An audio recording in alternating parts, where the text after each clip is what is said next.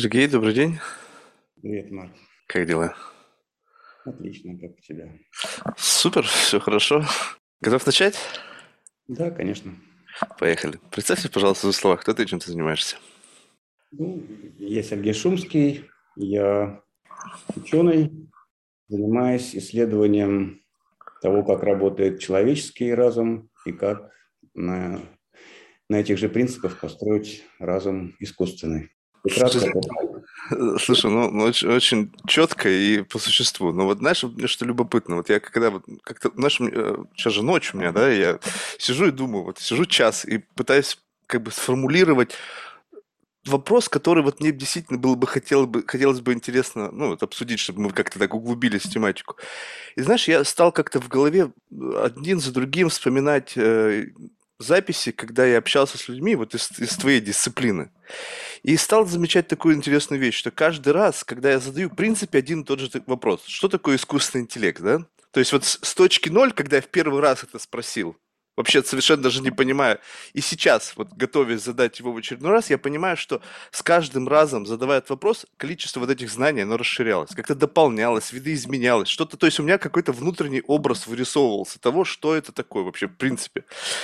Но в один момент я времени я так задумался, но ведь это я сам заинтересован в том, чтобы расширять этот объем знаний. То есть, по сути, у меня есть некая мотивация, я жаден до знаний и так далее.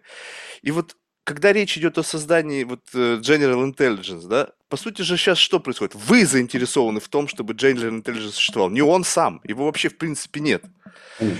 И вот тогда получается вопрос, как сделать так, чтобы в какой-то момент времени вот эта жажда до знаний, которая по сути является тем самым двигателем для развития, потому что если бы у меня никогда не было бы, вот как у меня раньше в школе, ну не было у меня желания учиться, и сколько бы вы меня не впихивали, ну ноль абсолютно, ну не заходило ничего, то есть вот туда зашло, отсюда вышло, все, извините, до свидания.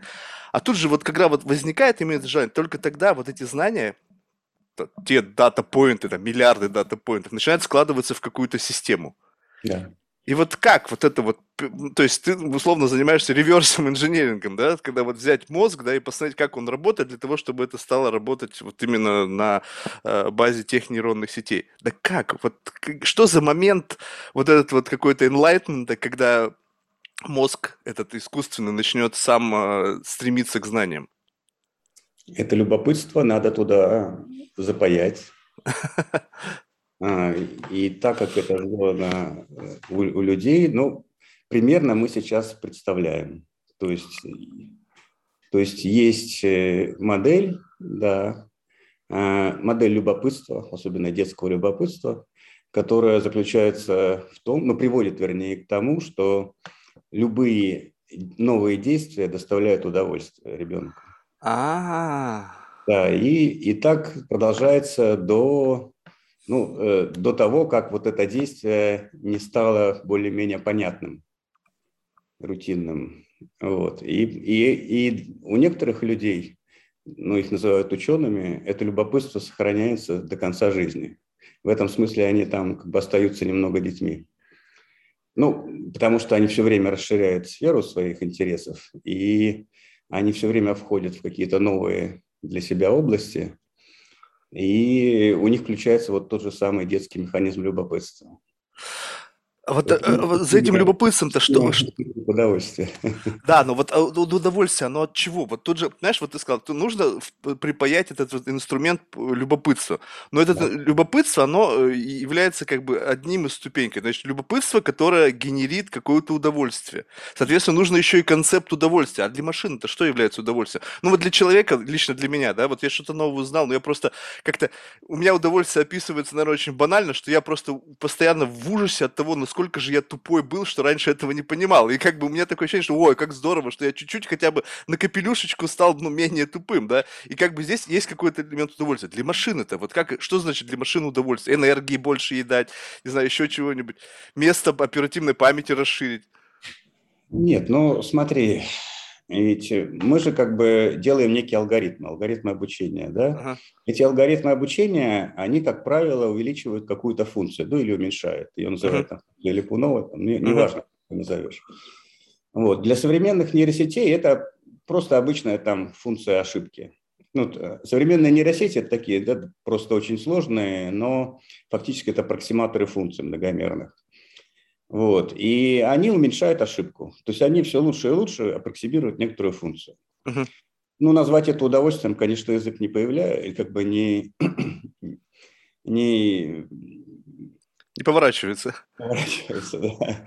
Вот, но, но в принципе, да, э, если мы хотим построить настоящий искусственный интеллект, ну, нейросети, как бы это, это не искусственный интеллект, это самого начала, как бы это просто некий э, маркетинговый лейбл.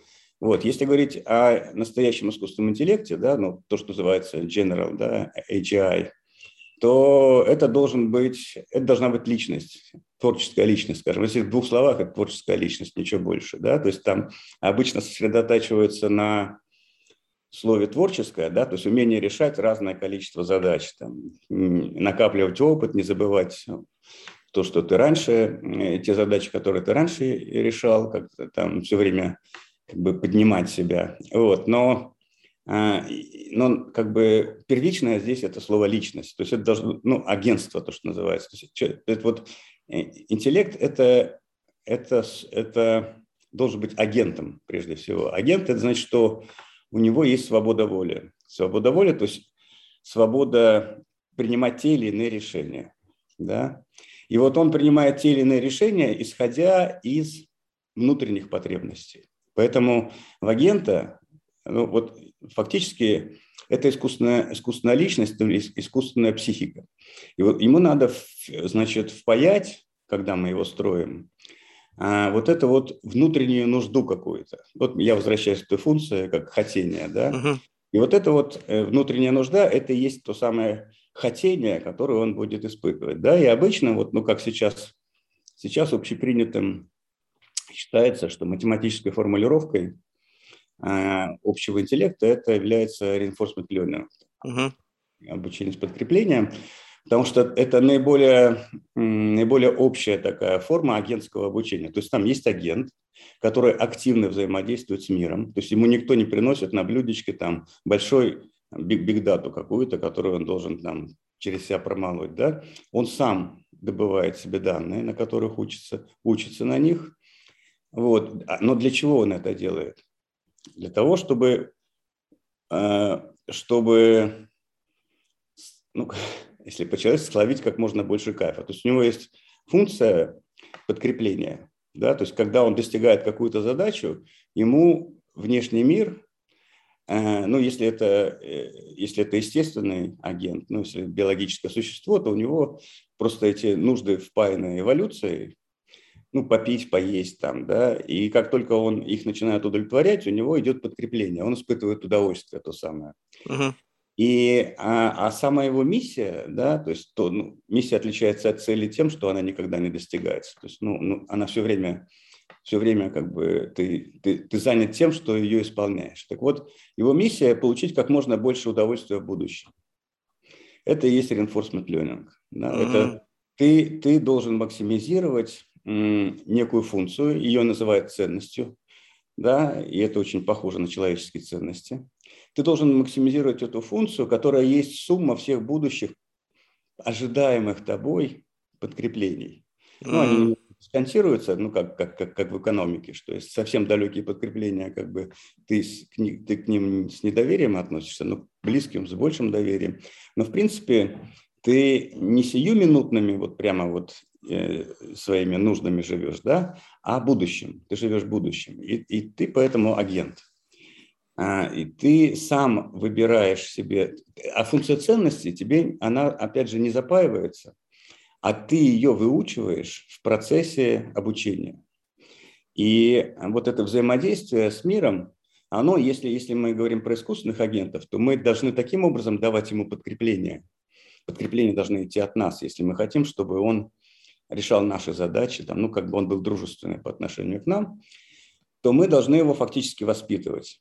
То есть мы ему должны такие подкрепления давать, чтобы он понимал, что нам нужно, и так строил свою, свою деятельность, чтобы принести как можно больше пользы нам, ну а, соответственно, себе. Хм. Вот. И вот это хотение, таким образом, мы впаиваем в алгоритм. Я вот э, отвечаю, наконец, несколько длинно на твой вопрос, но мы впаиваем хотение в алгоритмы, фактически это есть та самая нужда, на которой сидим все мы. Мы, мы же тоже живем. Вот. Для нас вот этот вот а, подкрепление – это, э, это допамин. Да, это вот и наши ценности, они формируются не в коре, а вот в подкорке, в базальных ганглиях, э, и в стриатуме, где вот, вот эта функция ценности как раз и воспитывается. У каждого своя, у всех разная, но как-то мы как бы уживаемся. Вот. И мы фактически, мы все такие допаминовые наркоманы. То есть все наше поведение на самом деле, да, если посмотреть его физиологию, то есть что определяет всю нашу психику, это наше представление о том, что мы в будущем, от чего мы будем испытывать удовольствие, как будем сильно испытывать это удовольствие, и, соответственно, мы максимизируем вот это вот представляемое нами, нами в будущем удовольствие.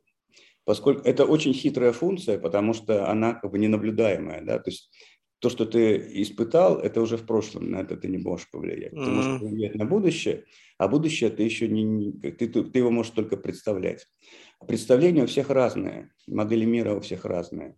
Соответственно, э, ну, вся, вся сложность там, нашей цивилизации в том, как ужиться э, вот всем агентам, каждый из которых максимизирует свою функцию ценности, да, но, а, но мы должны все жить вместе. Слушай, ну вот тут просто любопытно, как-то у человека же, вот вывели же эту пирамиду Маслоу, да, то есть наша система ценностей, она как-то все равно с ней связана, то есть несмотря на то, что она у всех все разная, но плюс-минус мы как-то стремимся, понятно, кто-то в большей степени, кто-то в меньшей степени, но как-то к одному и тому же, какому-то там, к одной и той же цели. А вот когда вы создаете машину, то есть по сути у, у машины по, ну, некоторые ценности, во-первых, они не машины, и здесь говорить о том, что этот агент, он самостоятельно нельзя сказать, потому что вы создаете эти ценности, вернее, как бы отзеркаливаете ценности человека для того, чтобы машина делала то, что нам, нам нужно.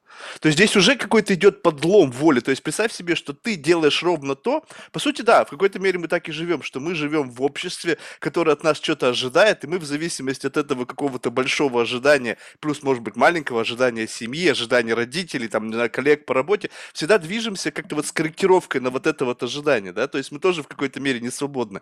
Но Представь себе, что мы выкидываем э, базовые потребности. То есть не надо есть, не надо пить, и превращается машина в такой гриди монстр, который постоянно жаден до информации, до чего-то нового. И если человек, он даже если и хочет стремиться получать новый объем знаний, люди ленивы, есть э, environment, который нас чуть притормаживает, есть э, какие-то объективные факторы, просто, ну, не знаю, усталость, э, не знаю, там, не знаю, там какие-то эмоции вмешиваются. Что вот этот вот процесс, вот даже у любого ученого, да, взять, наверняка есть моменты там лени, есть момент там хочется что-то отдохнуть, сменить обстановку, а машина, если ты ее наделил вот этим вот желанием постоянно поговорить, она будет работать до бесконечности, пока просто рубильник них не отключат. И как только ты начнешь, как бы, вот, ну, представляешь себе, что это бесконечный процесс, вот маховик раскрутился, и все, и больше, условно, нечего познавать. Ведь, по сути, машина, она же очень быстро может это все процесс проработать. И в какой-то момент информации как будто бы вот получать больше неоткуда. Вот это что будет? Вот что за момент? То есть у человека, в принципе, вот этот вот процесс, он бесконечен. Ну, то есть представь себе, что мы можем до бесконечности познавать себя, но все для того, что мы, в общем-то, ограничены с точки зрения восприятия информации. То есть, ну, сколько бы ты ни старался, ты, ты можешь всю, всю жизнь заниматься физикой, и там на, на, на смертном одре всегда будет оставаться что-то еще, чтобы что можно было бы изучить, да, какой-то там тупик. А для машины она этот путь может быстрее пробежать, и как будто бы встанет перед ситуацией, когда, блин, дайте мне еще, а этого нет. Ну, нечего давать. Почему нечего давать? Вот это я не понимаю. Мир же бесконечный. Да, ну представь себе, что вот, а, как, то есть, ну вот человек, скажем так, уперся, допустим, вот, не знаю, взять там пример какой-нибудь неразрешимой математической задачи. Ну, люди вот как бы над этим возятся, возятся, возятся, пытаются эту ситуацию разрешить. Для них это как бы, ну, такая персональная, может быть, боль или боль научного сообщества. А вот машина же, вот если в эту, в эту ситуацию упрется, То есть что, что у нее-то какая ситуация будет? То есть она ее разрешит и дальше что? Дальше что-то новое появится? А если это новое будет заключаться в том, что нас нужно по атомам разобрать, либо там, не знаю, еще что-то сделать такое, что в принципе не является вот, ну, мы не можем себе представить как люди, потому что у нас вот этот вот гэп – неизвестного, он еще очень бежать и бежать. То есть мы часто пытаемся как бы как-то регулировать вот эти все исследования на генетическом уровне и так далее. А у машин-то ведь этого нет. То есть морально-этического компаса, ну, как бы он отсутствует. Есть только желание что-то получать. Ну, хорошо. Я как бы разобью ответ на, на два. Первый, так, первая половинка, она очень простая. Если помнишь, у Платона была такая э, метафора, что что знание – это как поверхность сферы. Чем, чем, чем больше мы ее, чем глубже мы копаем, тем больше поверхность незнаемого. Да? То есть чем больше мы знаем, тем больше мы не знаем. Граница с незнаемым только увеличивается. Так что э, какого-то такого кризиса, э, когда ты все знаешь и, и как бы больше познавать нечего, я как, не предвижу, честно говоря. А вот насчет морального комплекса это более серьезный вопрос. Дело в том, что ведь не обязательно в нее, э, понимаешь, смотри, мы же делаем, мы делаем как бы искусственную психику. Вот uh-huh. это хорошая метафора, потому что надо себе представлять, что вот, ну вот, допустим, мы сделали естественную психику, то есть родили ребенка, у него uh-huh. есть психика, но у него нет еще никакого разума, у него нет личности. Эту личность он приобретает ну, лет 20, да, а то и больше. А то и больше, да, да.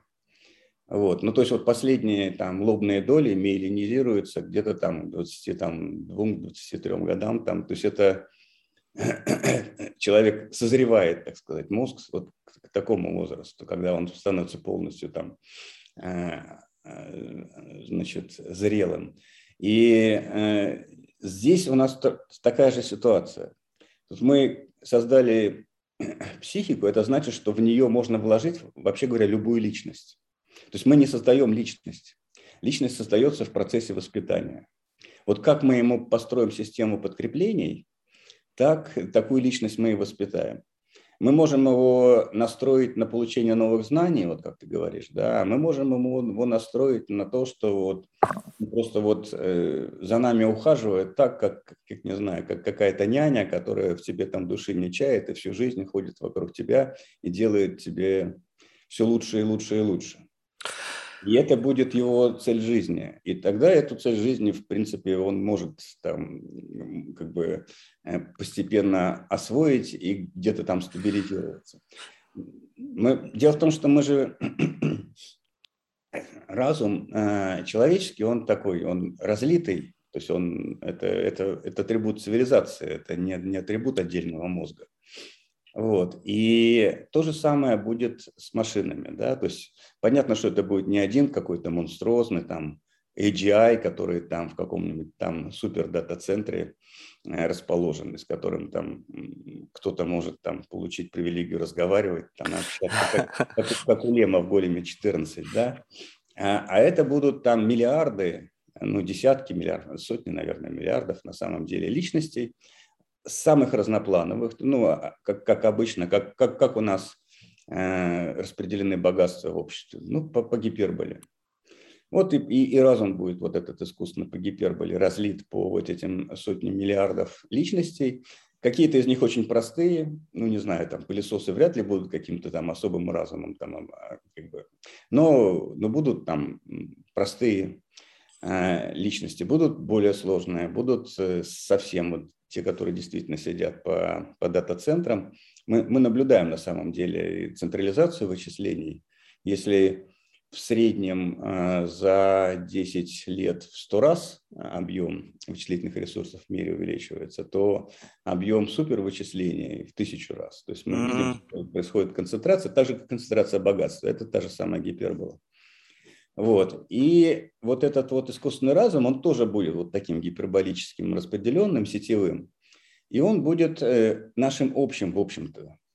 Просто мы, наша жизнь изменится радикально, потому что у нас будет общий человеко-машинный разум, где будет вот эта вот неорганическая компонента ну, довольно большой. Ну, вернее как, сначала маленькая, но она будет расти вот с той же как бы скоростью закона Мура, да, там каждые 10 лет 100 раз увеличиваться. И наша жизнь будет э, от этого сильно меняться, потому что все наше взаимодействие, сейчас там говорят про метаверс, там, да, вот как, бы, как будто бы наша жизнь как бы изменится из-за того, что мы очки оденем. Не, наша жизнь изменится из-за того, что между нами встанут армия посредников, ну, знаешь, как это, ну, ты в Америке, ты их хорошо себе представляешь, там, лоеры, да, там, два соседа, да, общаются через лоеров, у них там как бы все, все хорошо, а лоеры между тем как бы все, все, все процессы, все, все, все трения там утряхивают, так? И как-то это там, любой, любой спор как-то утрясается там, и люди там могут э, не, между собой там не, не особенно там лаяться, да. Uh-huh. Вот, так вот, э, ну, э, такая ситуация будет фактически у каждого, да, у каждого будет персональный агент, если часто мы отдаем все свои персональные данные там в облака, где они там хранятся, там черти знает кто, и как они обмениваются, да, то, в принципе, гораздо более безопасна для нас ситуация, когда все наши знания, все, все наши персональные данные, да, все, все то, что мы отдаем из, из себя в сеть, хранится где-то в нашем кошельке, условно говоря, в нашем альтер-эго. Вот в том самом агенте нашем. Слушай, ну вот здесь очень любопытно, ты сказал, что вот изначально вы пытаетесь создать некий, некую такую заготовку, да, вот, вот грубо говоря, вот э, эм, эмоциональный какой-то, вот, не знаю, сосуд, да, который наполняется по мере вашего ну, влияния и необходимости с точки зрения реализации цели. Ну вот представь себе, я вот это вот, ты, ты раз привел пример с живым человеком, представь себе тоталитарное государство где все воспитываются, вот как раз-таки, как вы сказали, а как мы его воспитаем, таков он и будет, да? Вот все воспитываются одинаково, но, по, но в ком-то чувствуется, вот, вот раз это живое и раз это наделено каким-то интеллектом, common sense, там еще чем-то, рождаются какие-то диссидентские ну, вот какие-то искры, да, вот, а почему, а почему вот так, а почему кто-то мне что-то, ну, то есть, и начинается вот этот клубок противоречий, который способен развиться в силу того, что это, как бы, естественная среда. То, что ты говоришь, там их будут миллиарды, кто-то более продуктивен, кто-то менее, связь между этими миллиардами, так же, как и диссидентская какая-то ячейка, где один человек в состоянии заразить вот это вот, ну, грубо говоря, инфицировать вот этими идеями другие умы, которые тоже в какой-то момент чики раз. А, а почему? Потому что вот то, что ты говоришь, по сути, эти миллиарды будут условными, как бы, не, ну, не то чтобы рабами, но все равно условными э, какими-то инструментами с предустановленной задачей, даже с предустановленными вот этими э, дофаминовыми триггерами, что ты это все установил. Не, не я создал себе систему дофаминовых триггеров, где я как бы живу, и у меня моя система ценностей, я живу в ожидании того, что вот я это сделаю, я получу удовольствие. Представь себе вот так вот углубиться и начать понимать, что то удовольствие от жизни, которое ты получаешь, вот ты действительно от чего-то кайфуешь, и в какой-то момент ты осознаешь, что это, этот триггер был кем-то создан. То есть это прошили тебя маркетологи, это создала среда обитания. Это на самом деле с тобой вообще ничего не имеет общего. Может такой дисбаланс начаться внутри, разбалансировка. А поскольку это условная сеть, то этот вирус вот этого диссидентства, условно, я не знаю, можно ли так назвать в среде компьютера, он может разрастись и инфицировать другие системы. Ну, да. ну, ну, потому, если это человеческий интеллект, ну, условно, приближенный, значит, в принципе, такие парадоксы, они потенциально возможны. Да, конечно. Ну, ну, это просто будет, ну, как бы, наше общество, но только там умноженное на коэффициент, который ну, коэффициент Т, который пропорционален времени. Mm. То есть сложность общества будет все время возрастать, ну, как пропорционально количеству личностей в этом. Ну, обычно сложность собирается как квадрат личности в сетевых сообществах. Вот. Но, но в принципе все те, все те как, как ты правильно сказал, все те противоречия, которые есть в нашем обществе, ну, например, между типами обществ, тоталитарное и там демократическое, авторитарное, они будут нарастать так же, как это, это, мы же наблюдаем это в мире, да, угу. Э, мир, населенный личностями, каждый из нас тоже пришел в мир там, голеньким и никаким, он сформировался каким-то образом, да, под влияние, влиянием кого угодно, тех же маркетологов, да, ну, слава богу, там мы сформировались, когда в Советском Союзе не было маркетологов. Была партия, тоже такой нехилый маркетолог. Да, вот. Э, ну да, гомо советикус, как бы, тоже есть такое понятие, да? Вот. И, и мы живем, э, и каким, ну, но все равно мы меняемся, мы, мы проходим свою жизненную траекторию, и мы, конечно же, входим в противоречие с людьми с другими функциями ценностями. И вот эта вот э, разность ценностных вот этих вот установок, она, э, ну, она особенно заметна, там, там, ну, в период, особенно в периоды кризисов. Там, скажем, у нас там был Крым, крымский там, кризис, там, да, когда там в обществе слово «Крым» было как бы лучше не произносить. Вот. И потому, потому что люди как бы ну, просто накидывались как бы на, даже на своих друзей, да, ну, а насколько, насколько важно вот эти ценностные установки при общении. Вот. И это свойство любых агентов, искусственных или естественных.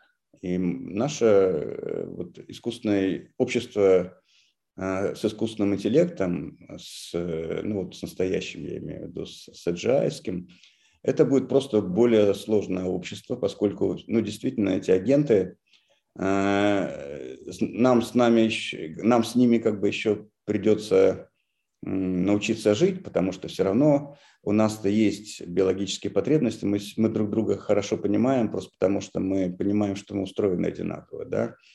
А вот как с этими э, личностями общаться, у которых, скажем, нет этих биологических потребностей, соответственно, у них совсем другая гамма э, эмоциональная будет, естественно же. Ну, так же, как у людей есть люди, которые просто, ну, скажем, лишены эмпатии, или там люди вот с, с расстройством аутизма, аутические, то есть они не просто э, не, не могут считывать эмоции э, и могут быть вот такого рода сложности. Э, их придется как-то решать. Ну, каким-то образом туда включать модели эмоций человеческих, чтобы нам было проще друг друга понимать. А, но это, это задачи как бы второго плана. Там сейчас, сейчас как бы мы э, находимся на таком уровне, когда мы фактически создаем только каркас вот этой искусственной психики, то есть систему, ну то, что сделано, скажем, в моей лаборатории, создана уже модель искусственной психики, где э, ну, она создана по образу, подобию вот это кортикостриатной системы, это вот взаимодействие лобных долей с с нашим э, с базальными ганглиями, там, где вот в таком диалоге принимается решение. Mm. И ну, вот такого рода систему принятия решений и планирования действий как бы мы вот сейчас отрабатываем. А, но, но следующие как бы горизонты, ну, как всегда, когда проходишь какую-то горную цепь, там на горизонте следующая еще более высокая возникает.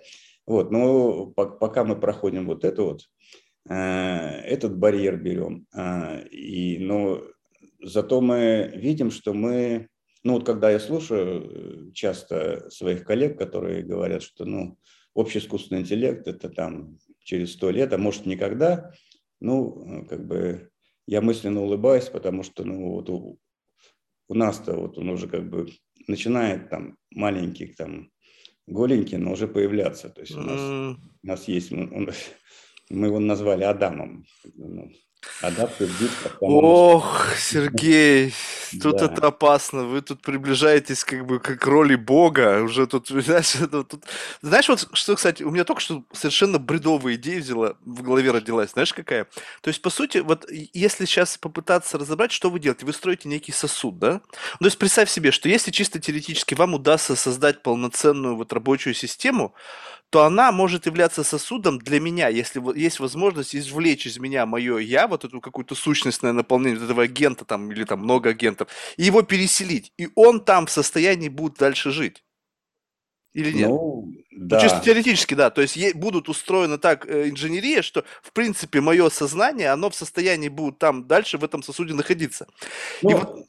не, не, не совсем так, Марк. Это, это скорее как, как, как учитель и ученик. Да? То есть все-таки учитель, он, конечно, э, если у него есть настоящий ученик, он, конечно, передает ему там самое главное себя, но это не значит, что его личность переселяется в ученика. Да, но представь себе, что вот это просто инфраструктура, то есть вот, э, ну, сам, да, с, да. вот как бы просто вот как, допустим, флешка, да, она же вот, она в состоянии принять информацию, но вот она пока пустая, пока, пока, пока там на ней нету чего-то, то там ничего и нет. Вот представь себе, что если вам удалось вот это создать, э, пока понятно, что вы заселяете, вы тренируете и так далее, но как только эта система будет работать, туда можно все условно убрать и поселить туда сущность человека переселить условно? Ну, создать личность максимально похожую на тебя по своим ценностям, скажем то, так. То есть нельзя создать вот саму инфраструктуру без личности внутри, чтобы туда просто вот как на пустую флешку переселить э, сознание человека?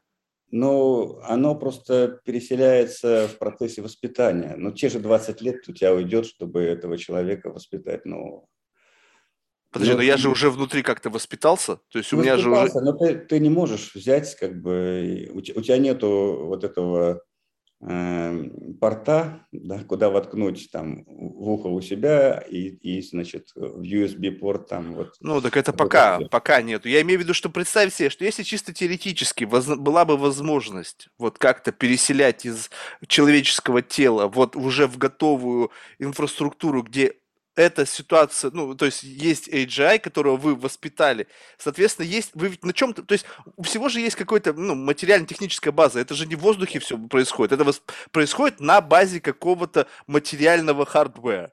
И да. это hardware, по сути, является вот тем самым телом, в, в, в заключенном, ну, вот в, в чем заключен я, Марк. Да. Только оно вот более, скажем, там, силиконовое, там, не знаю, там, какое-то кремниевое и так далее. То есть вот если бы вот этот порт существовал, то чисто теоретически вот этот переход, он, ну, я не знаю, возможен или это фантастика абсолютно? Ну, это зависит от того, насколько близко мы как бы подойдем к созданию вот э, личности адекватной человеческой. Но мы же все-таки понимаем, что у живого, да, все-таки есть связь ну, со своим телом очень тесная, да, и э, этого мы вряд ли там сможем там обеспечить в кремнии, да, вот. Но в кремнии есть одно очень большое преимущество, он вечный, да, все это, вот эта личность, она в принципе, да, она личная, то есть она не, не обязана умирать. Вот, вот, вот как бы между, а, между вот искусственными мозгами, там, естественно, такой порт есть. Да, и воспитав одного, там, ну, условно говоря, робота какого-нибудь Батлера, да, мы, конечно, можем сделать миллион таких же. Легко, копированием. Вот, то есть на уровне кремния копирование есть, а вот между кремнием и вот э, ВТВ, ну, большой вопрос. Скорее всего, пойдет какое-то такое, ну, киборгизация, то есть чипирование. Я думаю, что наши внуки будут чипироваться каким там, не знаю, там, у кого, у Илона Маска, не у Илона Маска, там, ну, ну значит, какие, какие-то вот энхансеры да, мозга э, и какая-то, значит, вот э, куда можно действительно уже воткнуть, э, значит, где, где может быть порт, да, э, э, вот эта киборгизация, скорее всего, начнется когда-то, но, но, но до этого еще далеко. Я просто, знаешь, почему вот эта абсурдность этой идеи, знаешь, в чем заключалась? Представь себе, вот есть восточная философия, где есть реинкарнация, да? Mm-hmm. Что говорят, что если ты в этой жизни, там, допустим, жил там неправедно, то в следующей жизни ты можешь оказаться там муравьем, да? Ну, условно, там, или как-то так. То представь себе, что есть там social score, и человек, прежде чем уйти из жизни, он же должен послужить на общество, да? Его раз и в пылесос, и вот в следующей жизни ты пылесос, и ты пылесосишь, и живешь вот это, влачишь жалкое существование, пылесося квартиру чужую. То есть, как бы только представь себе, сколько мы теряем каждый раз, когда уходит из жизни человек. Ну, то есть это же гигантский накопленный experience, который как-то куда-то исчезает после смерти непонятно куда. А вот раз и как бы на благое дело, ну, послужи там, ну, плохо жил, там, воровал, там, вел там неправильный образ жизни, ну, в пылесосе просиди там следующие там 20 лет, а потом посмотрим, там, если будешь хорошим пылесосом, может быть, тебя переселим в холодильник, ну, и там дальше, может быть, до, до киборга дойдешь там в 20-й реинкарнации. Ну, э, где-то ты как-то не совсем не прав. Ну, то есть, как бы... Вообще не прав, я знаю, но согласись, мысль родилась в голове, вот ее же уже сейчас, то есть она возникла, то есть какая бы абсурдная она ни была, я ее просто озвучил.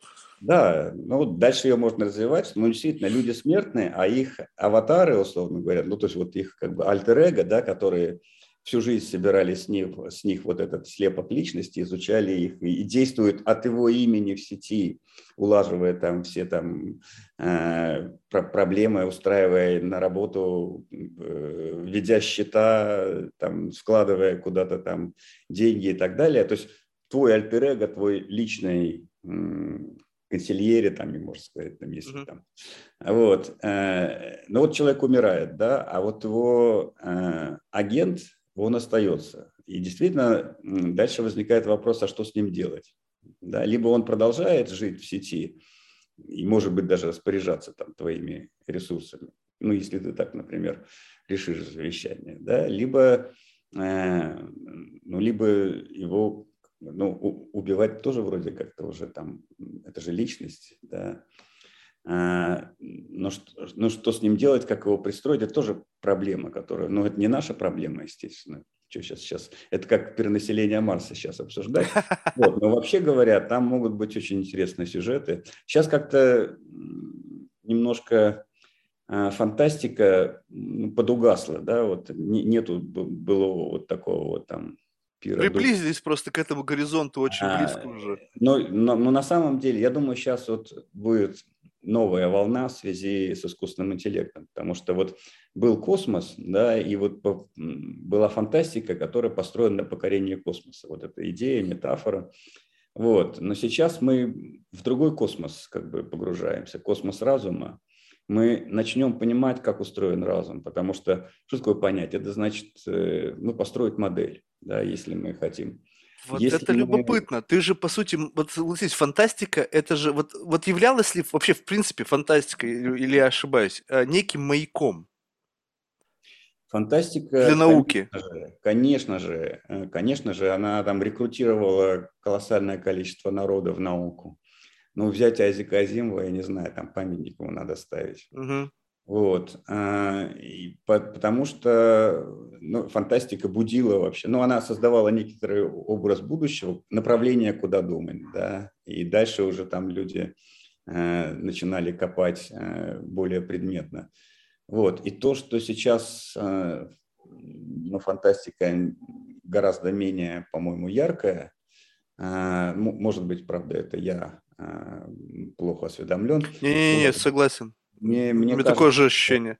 Что это какой-то там, какой-то такой период э, межвремени, период как-то увлечения мелочевкой э, и как период такого короткого клипового мышления, но мы как бы, у нас появляется следующий большой вот это вот э, э, сверхчеловеческий проект, да, познание разума, создание искусственного разума, переход ну, в общем-то, в другую форму общества, да, э, который по своей, э, по своей значимости и по своему масштабу ничуть не, не уступает там, покорению космоса. А для меня даже это более, по-моему, более масштабный и интересный.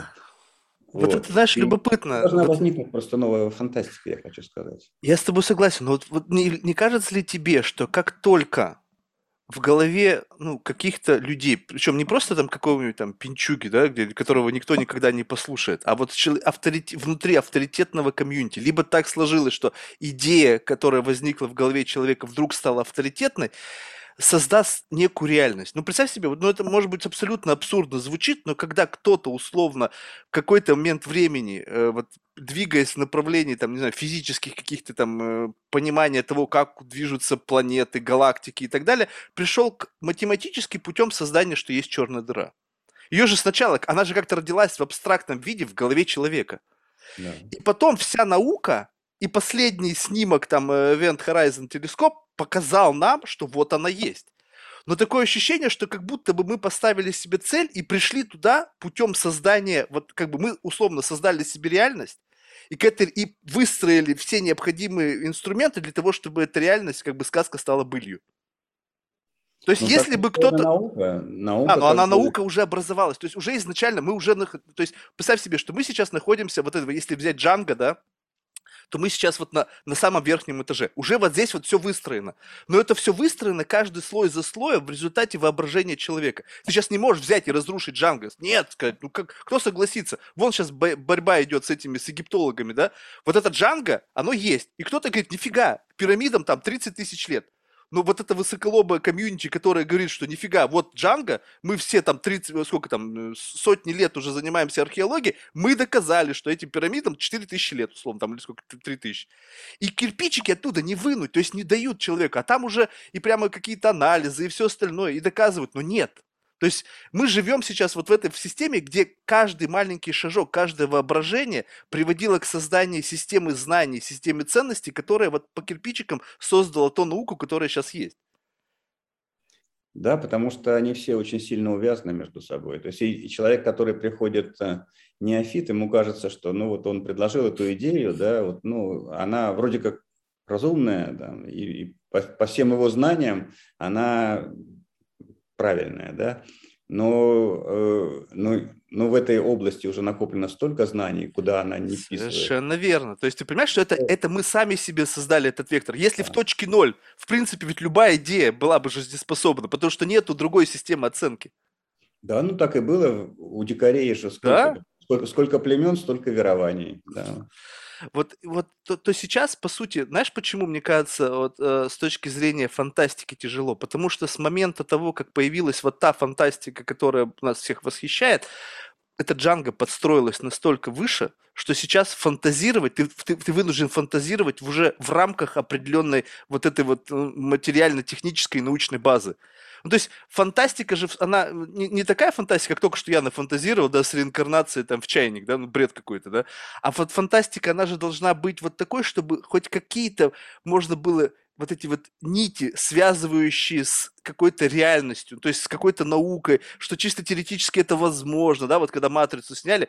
Ведь так вот, если извернуть свой мозг, то чисто теоретически это возможно. Не, факт, что с батарейками, пример, но с точки зрения того, что люди живут в некой симуляции, да, ну как бы почему нет? То есть как бы пусть может быть как-то с натяжкой какой-то, но это все ложится в рамках вот того самого уже накопленного человеческого экспириенса, который есть.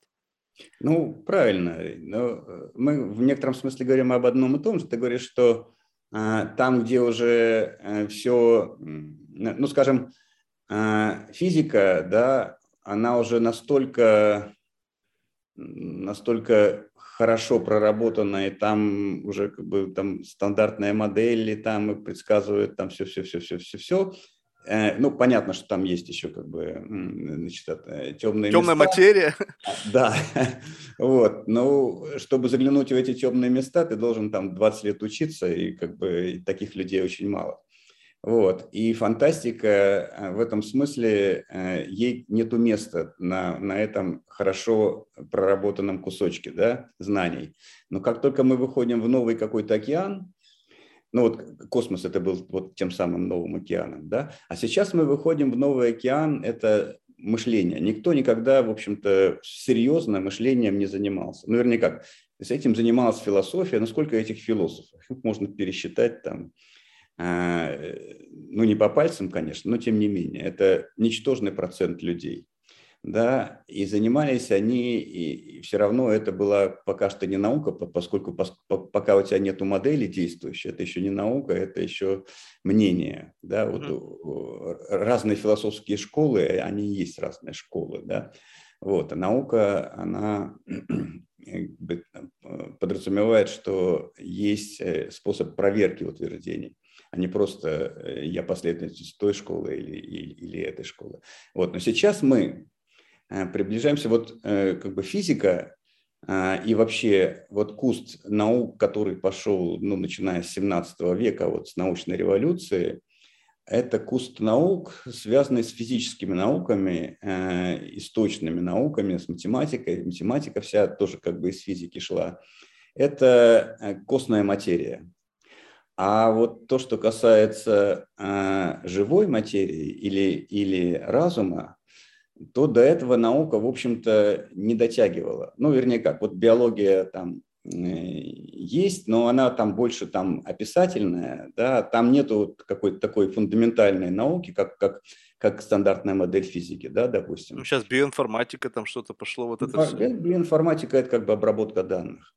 А, я имею в виду что? Что мы сейчас, сейчас э, поднимается второй курс наук, связанных с разумом и с жизнью, но я не разделяю разум и жизнь, потому что как бы жизнь – это форма разума, как бы вот э, э, это работа со сложностью. То есть вот есть два типа как бы материи. Да? Материя, которая ну, вот костная, это она относительно простая.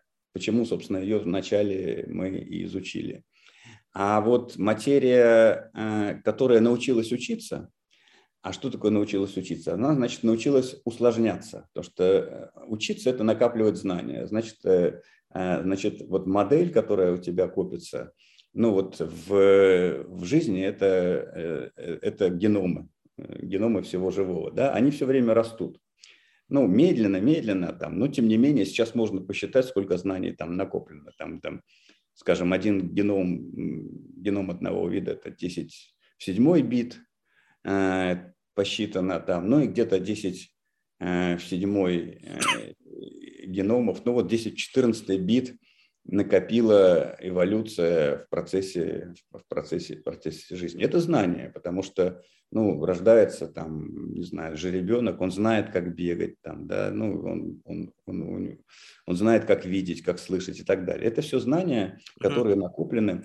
И вот это, э, эта сложность мира, которую ну, люди, конечно, ее видели, да, но они видели, что это не случайно.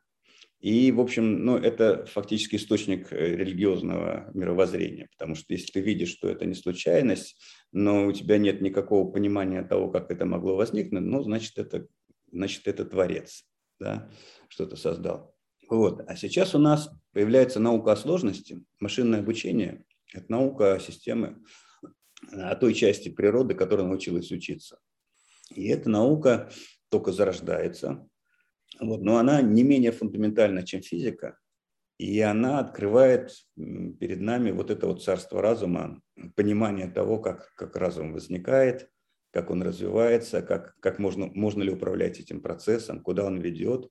И это э, новая вселенная фактически. Я, я думаю, что новая фантастика должна родиться, потому что здесь у нас как раз вот поле непаханное, что называется. Слушай, а это вот то, что вот условно мы живем в мире распределенной информации, это ведь чем-то как-то похоже, как будто бы на блокчейн, да?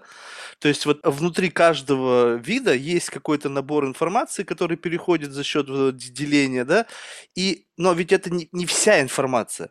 Это просто какие-то ключи к какому-то на, гигантскому накопленному опыту. Ну, ты представь, ты, ты сейчас описал, что вот там у одного вида там сколько там, 10 в седьмой, да? Или сколько там? Ну, ты же не можешь, ты же не можешь являться носителем всей информации. Ты условно, вот как вот это вот как блокчейн, какой-то кусочек информации есть, который необходим, чтобы инициировать подключение к какому-то информационному каналу, который распределен в рамках всего вида. Тогда вообще вопрос упираемся. Информация это что? То есть мы являемся как бы вот этими сосудами этой информации, либо информация, она вот в каком-то пространстве и времени существует, а мы просто как являемся неким сосудом, либо неким передатчиком, через который эта информация проходит, и мы э, как бы на основании этого развиваем, движемся как-то, ну, живем и так далее, мыслим. Не, ну смотри, информация это понятие, то есть это способ э, смотреть на мир, да? Ну, ну а, это что-то все равно, это не не не не. Да, нет, не, это не... его можно его можно нормально определить там, да, то есть если у тебя есть система, где есть четко определенное состояние, которое ты можешь, э, в котором она находится, э, и ты можешь указать это состояние, то количество таких состояний это есть мера информации. Дальше uh-huh. это чем, чем хорошо это понятие, что оно отвлекается относительно. То есть тебе не важно, что это за система. это может быть живая система, может быть неживая система. И там, и там могут происходить процессы обработки информации. Да, и ты можешь одну и ту же информацию взять и переписать с твердого диска, где она там на магнитных там носителях, да, на, на, на флешку, где она совершенно, совершенно по, по другим принципам значит, э, взаимодействует с материей. Но ты можешь забыть про материю, когда говоришь про информацию. Вот. Ну, от, отсюда возникает там понятие алгоритма как способ, как способ обработки информации. И алгоритм, поскольку тоже можно записать, то он тоже является информацией. И возникает целая, целая наука, как, например, есть там класс алгоритмов, которые могут повышать свою сложность, свой объем взаимодействия с, с внешней средой и извлекая э, знания. Ну, можем, в принципе, разумом можно назвать как вот этот класс алгоритмов, которые способны усложняться при взаимодействии со средой. Слушай, а вот если взять и сравнить, допустим, вот э, то, что связано как раз-таки с, э, ну, говорить о науке, вернее, не то, что так, о, приро... о, о создании моделей Э, внутреннего мира человека, ну вот, грубо говоря, вот этого разума, и взять, допустим, физику. И вот посмотреть, вот получается так, что мы сейчас находимся как раз-таки вот, ну, в каких-то первых совершенно слоях. То есть, если пирамидка у, из Джанга у физики, она там уже, там, не знаю, там 100 или там 200 этажей, то здесь вот сколько этажей? То есть, по сути, вы находитесь в самом начале. И ту реальность, да. которую вы захотите создать сейчас, потому что нету еще вот как раз-таки факторов, которые вас ограничивают, вы и создадите. Да, и поэтому я считаю, что вот эта вот новая фантастика, да, фантастика, э, ну, в некотором смысле, скажем, там iFAC э, 10, там Пелевина, да, вот uh-huh. он, ну, Пелевин вообще в этом смысле, он, ну, это действительно вот фантаст новой волны, вот, и э, можно сказать, что она рождается, это, это, это новая фантастика, здесь действительно простор. Мы, мы только начинаем строить вот, этот, вот эту пирамиду здесь. Э, вот, э, ну, теория сложности вообще родилась на моих глазах. Там, в 80-х годах я тогда в Фиане работал. Прямо я помню, как вот это ажиотаж, теория хаоса, спиновые стекла, вот парези там тогда же возникли. Тогда же возникли э, вот эти вот нейросети модели Хопфилда. И, собственно, тогда я ушел из физики вот, вот сюда. Mm, любопытно. Слушай, ну вот а, тогда получается, вот можешь просто попытаться тогда объяснить, вот, а, вот эта вот игра условно в Бога, она, а, ну вот, чем продиктована? Ну, то есть я понимаю прекрасно сейчас прикладную часть этого процесса, что это хороший инструмент, он может быть хорошо имплементирован в, в там, оптимизации различных процессов, вычислительных, упростить жизнь человека, но ведь не в этом цель. То есть, с одной стороны, как бы здесь есть офигительный бенефит как коммерциализация этих технологий, да, для там, ну, неважно, для улучшения жизни, для медицины, для создания новых материалов, ну, огромный спектр применения. Но ведь как бы внутри-то вот, вот ядро-то вот оно такое эгоистическое, создать как бы нечто, там, копию самого себя. То есть, по сути, когда там, ну, вот это в религиозной среде, да, когда Бог там создал там весь окружающий мир человека, там, Адама Еву, даже вы назвали Адамом. То есть, это что? Это, это вот то, как бы, э, если вы находитесь в нулевом слое, то есть, это как бы абсолютно закономерное э, желание создать AGI – оно ведь оно чем-то продиктовано. Ну, то есть вот какая-то есть в этом пред, пред, пред, предпосылка? Это же не сейчас родилось, это в Греции родилось. Познай самого себя. Ну, ну окей, ну познал ли окей? Ведь видишь, роботов познал они... самого себя, а что значит познать? Познать это значит построить модель. Mm. Дело в том, что модель мыслящего существа сама является мыслящим существом. Ты не можешь познать самого себя, не построив не, нечто тоже мыслящее. Да, но мы размножаемся же как-то. Вот оно, вот оно, реальный процесс. Люди, одни люди делают других людей. Что еще надо? Да, но это познать, Тоже мыслящих. Познать в, в другом смысле. Ну, то есть это получается взять и как бы вот э, создать альтернативный процессу естественного размножения, процесс создания людей, какого-то, ну, даже не знаю, как, как, как к этому относиться-то? То есть это, если... Это, это такой же естественный процесс, это эволюция разума просто.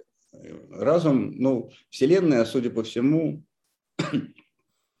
идет по пути накопления и развития разума. Ну, в этом смысле, ну вот Гегель был таким, наверное, первым, кто это там прочувствовал, описал там в своей феноменологии духа, что э, Вселенная, она как бы не, не, не просто так, да.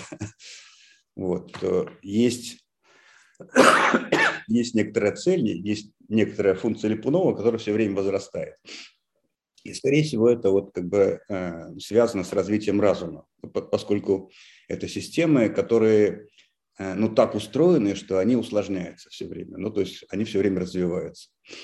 И э, нельзя... Э, и дальше, а дальше есть там хитрые э, значит, э, теоремы, которые говорят, что в неравновесной системе наиболее устойчивые те комбинации, которые, те, те структуры, которые производят энтропию наиболее, наиболее быстро. То есть, ну, грубо говоря, чем, чем, чем система быстрее обучается, производство энтропии, это, а внутри у тебя остаются от этой энтропии остатки, это и есть знание, вот, то система, которая быстрее э, развивается, та, она в конце концов побеждает. Да? И вот э, есть, э, вот мы уже наблюдаем два поколения таких систем. Это первое, это биологическая эволюция, ну там характерные времена миллионы лет. Да. А дальше культурная эволюция. Культура накопила, ну, примерно столько же знаний, сколько, сколько, сколько биологическая. Ну, если мы возьмем, там, скажем, там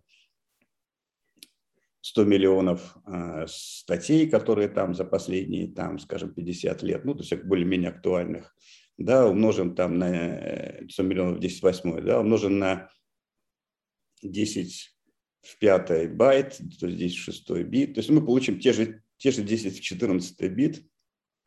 Это как бы знание цивилизации, да, которые сравнимы, а может быть уже и больше, скорее всего, даже больше, чем, чем знания, накопленные всей биотой. Но биота развивалась, простите меня, там 3 миллиарда лет назад, ну, в смысле, 3 миллиарда лет, а наша цивилизация, ну, хорошо, там ну, несколько десятков тысяч лет. С, с, да, даже с учетом этих древних пирамид. Это все-таки много порядков. Да? Но если есть другой способ накопления, ну, эволюции разума, который еще более быстрый, и мы знаем этот способ, да, потому что характерные времена, скажем, там, нашего мышления – это миллисекунды, характерные времена там на любой вот э, современной железке, там телефона, это наносекунды. И это 6 порядков э, разницы. Значит, на 6 порядков быстрее этот разум может раз, развиваться. И, конечно, Вселенная не упустит такого, такого шанса построить на этом как бы очередной виток развития разума. Это совершенно закономерный шаг развития Вселенной. Да, мы, мы должны его в этом смысле...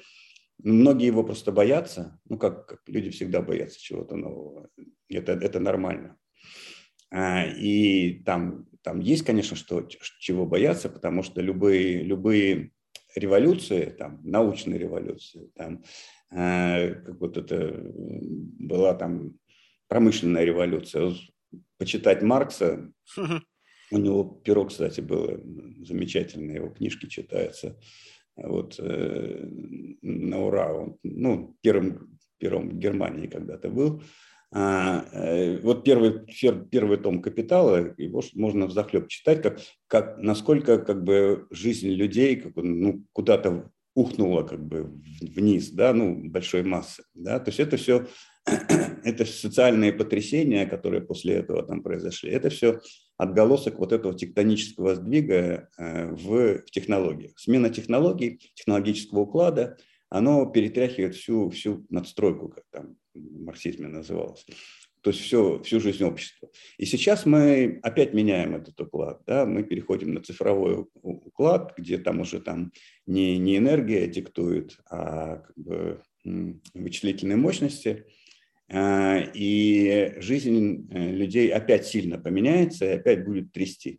Трясти будет, никуда не деться. И мы, мы уже видим все эти э, схватки между государственными и вот этими вот новыми платформами, которые там рулят в умах, там залезли в умы людей, там подданных там, да, и чего-то там значит, строят, да, не то, что, может быть, там государству хочется, там, да, и поскольку разным государствам разное хочется, то вот все эти, конечно, а, напряженности, они приведут к, ну, к землетрясениям там, каким-то, да, а, от этого не уйти. Поэтому бояться, э, ну, есть чего бояться. Но, в принципе, это, тем не менее, это естественный ход вещей.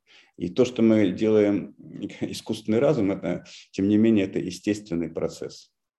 Вот это очень, вот это очень любопытно. Вот даже вот уже на этом уровне, я не знаю, кто-то со мной, наверное, не согласится, но у меня в голове вот опять такая мысль рождается. Ты представь себе, что а, насколько уже сейчас в, в систему а, оптимизации, управления интегрированы вот э, решения на базе там, машинного обучения, там, не знаю, назови это искусственным интеллектом, которые позволяют а, как-то, ну, принимать решения быстрее, да, сейчас, ну, даже взять тот же самый Excel, да, ведь никто же сидит сейчас с алгометрической линейкой, не считает, все, как бы все само как-то упростилось.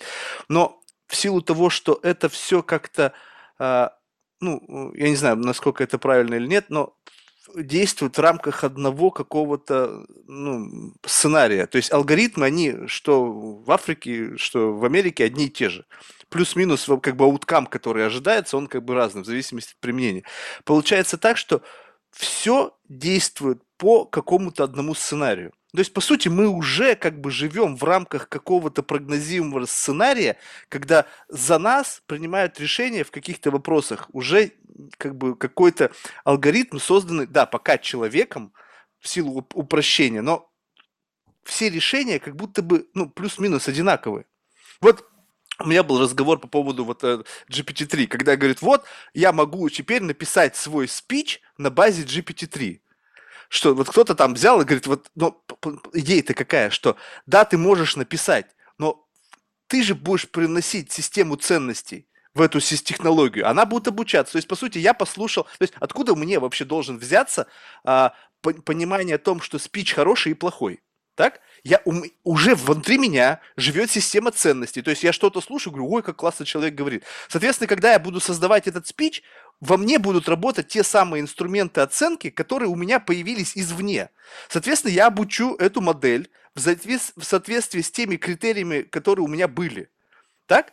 То есть и в следующий раз тот, кто будет слушать мою уже речь, который захочет научить свою GPT-3, научит ее в соответствии с тем, как он меня послушал, но я изначально послушал другого человека. То есть, понимаешь, это все завязывается так, что в конечном итоге люди все научат все всему одинаково. И мы будем жить в таком мире очень серьезного однообразия. Ну, потому что как? Ведь мы сейчас говорим о том, что мы, наша система ценностей в настоящий момент времени рождается в, на основе взаимодействия с внешним миром.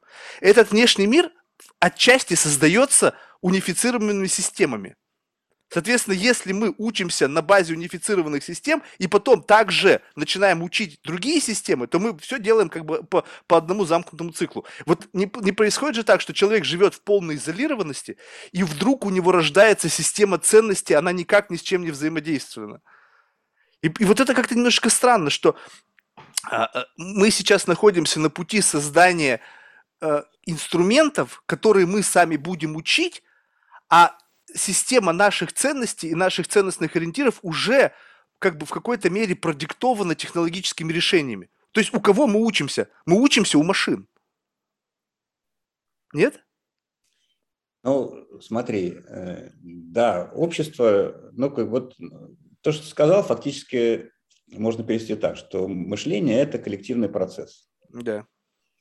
Теперь в этом, э, это было всегда да, но э, чем, чем там современность она э, отличается? Тем, что раньше ты общался там, ну, со своим двором, со своим классом, там, ну, с каким-то там э, кругом людей, э, ну, скажем, там 50, там 100 человек, вот твой круг, да. Сейчас ты потенциально можешь общаться, э, ну, лично, наверное, там, ну, все, ну, все равно побольше, да, но, но кроме того у тебя возникают неконтролируемые тобой способы общения с людьми, через алгоритмы там, того же там Фейсбука, того же там, скажем, там Гугла. Да? То есть ты можешь попасть вот в свой бабл, да, где ты видишь только то, э, только те суждения, которые не противоречат твоим убеждениям, ну просто потому что тебе это удобно, ты так хочешь, но и, и исполняет, э, алгоритм просто исполняет твое желание. Да? В этом смысле э, они борются за твое внимание, и, соответственно, э, если они нащупывают вот эту твою слабость, то они ее нащупывают. Да? И в этом смысле действительно возникает опасность, да, когда люди перестают спорить, ну, вернее так, они встречаются с людьми с другими взглядами, неожиданно э, и как бы не готовы с ними э, ну, конструктивно взаимодействовать. Да? То есть они, они привыкли э, общаться только со своими, ну, в своей, в своей стае, да? А чужака из другой стаи они воспринимают как чужака и начинают с ним биться, вместо того, чтобы конструктивно взаимодействовать. Да? Вот вот твой подкаст в некотором смысле, мне, мне он очень нравится, он сейчас один из моих фейворит. Тем, что ты умеешь находить язык с очень разными людьми, ну, настолько разными, да, вот э, сколько я послушал, а, и ты настроен конструктивно именно на то, чтобы общение было, э, ну, полезным, ну, по крайней мере, для тебя, да. Угу. И вот, и вот этот настрой, э, его, его очень важно, чтобы, чтобы не так, как бы, чтобы вот нашей цивилизации, и мы к этому, наверное, придем, да, чтобы ценность нашей цивилизации была в том, чтобы не терять разнообразие, а, чтобы конструктивно, а, э, конструктивно взаимодействовать с людьми с разными взглядами. А, потому что, э, ну, так же, как биологическое разнообразие э, плохо терять, потому что там ты теряешь очень много ну, знаний фактически накопленных, накопленных природой. Вот. Также нам и не надо, в общем, бороться, ну, нам надо наращивать разнообразие нашей цивилизации, вот, но, но э, научиться делать это мирно, как, как говорил Кот Леопольд. Mm-hmm. Вот. И вот э, мне кажется, что развитие вот этого вот искусственного интеллекта пойдет по пути именно вот такой смазки между людьми, когда, ну, так же, как вот в начале мы говорили, что как, когда у каждого есть свой лоер, да, и они между собой договариваются, у нас э, дело в том, что у нас э, э, процесс мышления, он очень емкий, он внутри, внутри, внутри как бы, головы его не вытащишь, да, и мы, когда общаемся, мы общаемся по очень узкому каналу. Ну, то есть у нас там два слова в секунду, там 10 байт в секунду. Вот это вот все, что ты можешь. Это у тебя, у меня еще меньше. Ну, порядка, да. Значит, а, а, а внутри у тебя сидит там, ну, не знаю, 10 десятый байт, да, а, ну, это легко оценить, да, но фактически, чтобы там э, конструктивно пообщаться, это годами надо общаться, чтобы вот, вот по такому узкому каналу.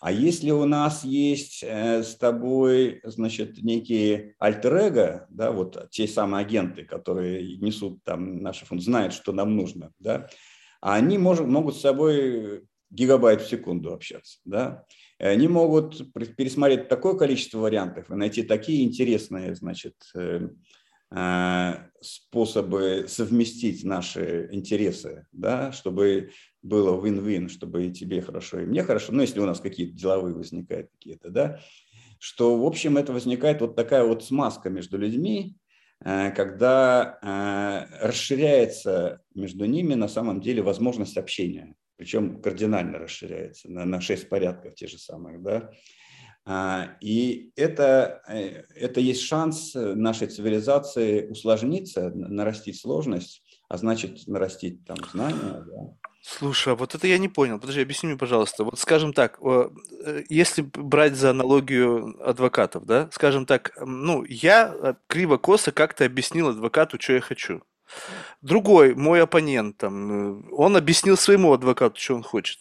И э, наши адвокаты путем как бы отсечения этих тупиков пришли к какому-то консенсусу, да, то есть они создали какое-то решение, которое плюс-минус устраивает обе стороны. Но был какой-то момент интеракции между мной и моим адвокатом. Вот да. с этими виртуальными агентами, условно там AGI, как должна выстраиваться система коммуникации для того, чтобы я мог доверять своему агенту, и он понимал природу моего желания? То есть, ну, что, в какой, какой, какой объем данных я должен сгрузить? Либо это должен быть какой-то э, инвазивный интерфейс, который в моменте понимает, что я хочу. Нет, но ты со своим агентом ты общаешься, ну, может быть, там много лет. И он тебя уже изучил настолько, насколько, насколько можно. Да? То есть а. в этом смысле ты один раз пообщался с агентом, как бы перелил себя в электронную форму, и, а дальше она способна способна общаться с, с другими такими же по широкому интерфейсу. Ну, а я вообще, получается, уже не нужен. Я на обочине где-то там. А нет, это, ну, давай, давай какую-нибудь житейскую ситуацию возьмем. Например, ага. например надо, э, кто-то хочет сменить, я хочу устроиться на работу, допустим. Ага, ага. Как я сейчас это делаю? Ну, как, ну, куда-то помещаю какие-то там свои там резюме, да, начинаю встречаться с какими-то HR, которые, в общем-то, посредники да, между, между тобой и твоим местом работы, которые, в общем, могут иметь слабое представление о характере работы и так далее. Ну, то есть это вот такой испорченный телефон. Uh-huh. Да? И, и сколько я пообщаюсь? Ну, там 3-4, ну, 10, ну, ну 100, да. А теперь представь, что у меня есть э, агент, который прекрасно знает все мои работы, прекрасно знает все мои сильные и слабые стороны, прекрасно знает, с какими, в каких коллективах я люблю работать, мне будет комфортно работать, да, и ему не надо писать эту резюме. И он общается с миллионом других работодателей, которые в это время ищут. И среди этого миллиона он э, где-то там, не знаю, там на Мадагаскаре есть какая-то там компашка, где нужен вот прямо вот такой человек там, на, на какое-то время, не, не навсегда. И я устраиваюсь там в, в команду, там, в Dream Team какой-то, там, в команду мечты, где я реализуюсь э, и ну, нахожу там свой кусочек пять. Блин, ну понимаешь, а получается, устраиваешься это не ты, устраивается за тебя вот это вот entity, которая ведет от тебя переговоры. Ну, я просто... Мне помогли устроиться, это нормально. Подожди, ну вот смотри, вот э, скажем так, вот э, представим себе, что, ну, я как вот, э, вот тот самый соискатель рабочего места, скажем так, я провел за свою жизнь там десятки проектов, да, каждый из них, ну, условно, может быть, в резюме классно отображается. Но ты сам сказал, что чистота нашего общения, вот этот вот канал и общение вот этого AGI, он намного шире. То есть по сути, это то же самое, что представь себе, что у тебя есть какой-то потенциал внутренний, да, но он проходит через вот э, как бы там э, ушко иголки. И по сути, он не может быть вот прямо вот таким вот вау. А когда это начинает транслироваться, мой собственный потенциал, вот через вот такое забрало, то кажется, что я на самом деле очень крутой. А по сути, я вот такой, какой я есть. Нет, и... нет, ведь он же заинтересован в том, чтобы, ну, реально, чтобы не, не в том, чтобы надуть щеки там и, и побольше денег. Он, он как бы заинтересован в том, чтобы я остался доволен, а я доволен как бы буду, не, как бы, если я, э, ну, если я буду доволен. То есть, если у меня приоритет деньги, то, наверное, он будет раздувать щеки, да. Если для меня приоритет, ну, получить э, побольше допамина, да, как, собственно, вот э, То есть ты устанавливаешь сам правила, от чего ты будешь получать дофамин. И, и ну, этот... Ну, он, он же знает, от чего я получаю дофамин. Там, да? То есть он, вот, вот вопрос, что значит надо, знает? Вот я не могу объяснять. уловить. То есть ну знает, ну, это, это значит, что я рассказал, что я хочу. Но нет, насколько нет, день... нет, нет, нет. Откуда? Я, я, я Фейсбуку ничего не рассказывал. Да? Но он мне подсовывает там чего-то. Ну и насколько да? это соответствует твоим ожиданиям? А, ну, пока, пока средненько, да, но тем не менее, ну, скажем, там э, с Гуглом я подольше живу, да, ну и поплотнее, и Google меня вполне, вполне устраивает. Да. Он, он, он, он очень хорошо знает там мои предпочтения и скорее подсунет мне э, э, там научную работу, чем какой-то там, чем какой-то там фуфло. А теперь представь, допустим, меня, мои 12 лет общения с Гуглом, когда наш бизнес построен на том, что мы э, вы, ну, выискиваем определенных людей с определенным уровнем капитала, и все, весь research построен вот на этом. И там совершенно принципиально разные темы, абсолютно разные люди, с разными экспириенсами, с, с разных частей мира. Хаос, я, у меня, э, во-первых, 100, 100 страниц, 100 э, линий поиска, и плюс я еще там до последней дохожу всегда. То есть там вообще каша, там нету никакой какой-то логики, последовательности. И поэтому... Не, ну, давай как бы вспомним, что мы говорили, что мы строим первый этаж вот этой mm-hmm. Джанго. Да-да-да. Что Google это, ну, фактически это первая компания, где там, ну, как бы то, что можно еще назвать там, ну, искусственным интеллектом не назовешь, но, тем не менее, машинное обучение, да, mm-hmm. оно капитализируется каким-то образом, и они нашли, нашли очень оригинальный способ делать это. Вот. Но это первый шаг. Это же мы, мы находимся еще только в самом начале вот этой революции.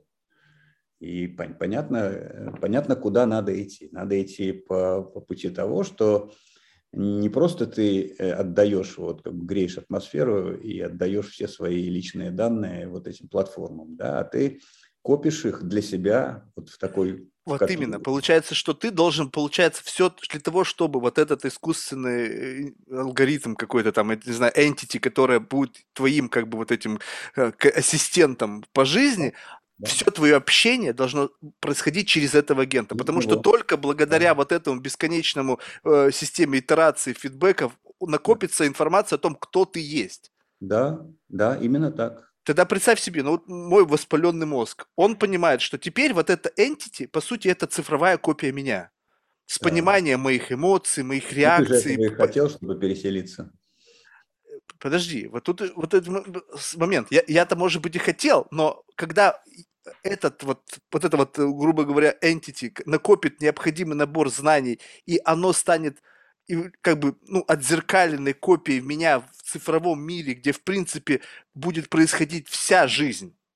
Ну, то есть мы сейчас уже в какой-то мере делегировали, ну, мы живем, я не знаю, сколько, люди говорят, у них экранная э, тайм 8 часов в день. Так, извини меня, люди живут уже там, в, в этой виртуальной среде.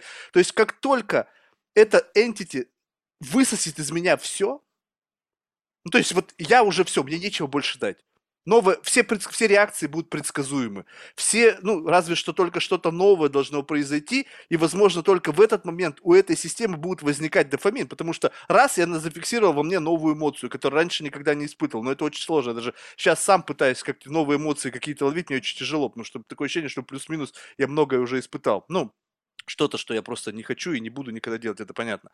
Но в, в силу того, что ты сам сказал, что подкрепление нужно будет постоянно какое-то. Тогда для этой машины, когда она изучит меня на 100%, в чем будет смысл этого подкрепления складываться? Мне служить и удовлетворять то, что я, о, спасибо, мой там, не знаю, Сири, ты мне сделала приятно, там, устроил меня на работу. То есть что являться будет вот этим подкреплением для вот этого entity, чтобы продолжать мне служить? Мои подкрепления, его подкрепления. Да, но в какой-то момент я буду уже пустышка. Ну, то есть, представляешь себе, когда вот... Почему я пустышка? Вот это, При... вот ну, это, при... объясни. Ну, ты сказал, что сейчас, условно, э, Facebook и Google работают на таком очень примитивном сценарии, да, когда, а, а, скажем так, вот их система рекомендаций, она э, там где-то плюс-минус, она не работает. Представь себе, что она доведена до, до, до, до стопроцентной вероятности, что все, что там не появляется в ленте – становится 100% релевантно тебе. И любой твой, любой твой, люб, даже любой твой поисковый запрос, он уже, в принципе, предсказуем. Тогда зачем нужен ты вообще, чтобы писать поисковый запрос, когда машина сама может писать поисковый запрос и получать на него ответ, без какой-либо, без, твоей, без твоего вот этого импута. Ну, представь себе, что ты 100% всегда знаешь, что сейчас будет происходить. Это же скучно. Ну, то есть, а машина, которая заинтересована в получении дофамина, она каждый раз, ты что-то вбрасываешь, она говорит, блин, опять он это, я это знал только что. Секунду до я уже знала, что он сейчас это попросит. Либо ты только рот открыл, а машина уже дает тебе ответ, потому что знает, какой вопрос возник у, нее, у тебя в голове. И это наскучит. Соответственно, что? Она начнет создавать свои системы ценностей, и ты уже будешь не нужен. Ну а зачем? Ты высосан. Ну, это это опять немножко как бы про перенаселение Марса мы сейчас. Не, ну ты, можешь представить себе ситуацию, когда за счет очень глубокого общения с человеком, вот, вот такого, когда каждый байт информации, исходящий из тебя, фиксируется фидбэка, происходит запись, что на протяжении 10 лет ты, ну вот скажем так, люди, живущие в браке 30 лет, они друг, ну, знают друг друга как оплупленных. Да. И в какой-то момент времени, вот там, ну, какая-то, знаешь, уже э, нету той былой романтики, что-то там угасает, вы, вы, остается только вот этой связи. И почему бывает так, что новый человек, попадающий в твою какую-то среду обитания, становится тебе более интересным, чем человек, с которым ты прожил 30 лет? Да потому что что-то новое происходит, что-то какой-то новый приток информации, какие-то новые эмоции триггерятся и так далее. А представь себе ассистента, который с твоего рождения привязан к тебе и вынужден быть рабом до конца твоих же дней. Да он через 30 лет будет знать тебя как облупленного, он будет с тобой скучно, он скажет, да ты твою же мать, да что ты, почему в твоей голове ничего нового не возникает, да хоть одну мне новую мысль, какую-то, дай мне что-то, чтобы меня возбудились мои нейроны искусственные. Ну, Понимаешь, смотри, о чем прямо, я говорю? Прямо на наших глазах рождается новая фантастика. Да, да, я считаю, что, наверное, такого рода проблемы э, возникнут. Но, но, с другой стороны, перед ним там целый мир, где он может там познавать э, других в, в моих вот, интересах. Почему вот. нет? Ну, то он есть, просто... получается, он что-то новое узнал, и тебе это будет закидывать? Ну, это же, это же как бы наши интересы. Там, у него не, нету разделения между своими... Ну, как это? Э, ты же привел пример семьи, да? То есть, ну, все в семью, что называется, да? Угу. Вот. Но в интересах семьи нам вот как бы получше узнать вот вот таких-то, таких-то, таких-то, таких-то, да, и там бесконечно можно копаться и, и как бы максимизировать там пользу от этого. Вот. То есть вряд ли это воспринимается как, э, как, э, как рабство. Допустим, я вот ну, человек науки, но я не воспринимаю, что я как бы раб на галерах. Да? Для меня это, это моя суть. Ну, ты, ты, ты видишь, у тебя очень достаточно как бы широкая область свободы по сути, ведь ты определяешь, э, ну, то, чем ты хочешь заниматься, направление своих исследований. Здесь, здесь нету четко обозначенных инструментов. Представь себе, вот, что тебе бы сказали, Сергей, вот всю твою жизнь ты будешь заниматься вот этим самым там аспектом. Он может быть многокритериальный, но вот в какое-то время ты хочешь, блин, а мне вот что-то другое стало интересно. Ну, вот, не знаю, там, ну вот что-то принципиально другое. Ну тебе говорят, не-не-не, вот, вот твой фокус, вот этим занимайся.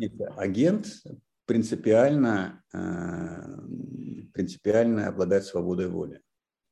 И стремление его ограничить, но это стремление повлиять на его функцию ценности. И это иногда удается, и иногда нет. Там, да? И с другой стороны, там, если, если я чувствую, что стремятся ограничить мою свободу воли, ну, у меня есть естественное, естественное противодействие этому. Правильно.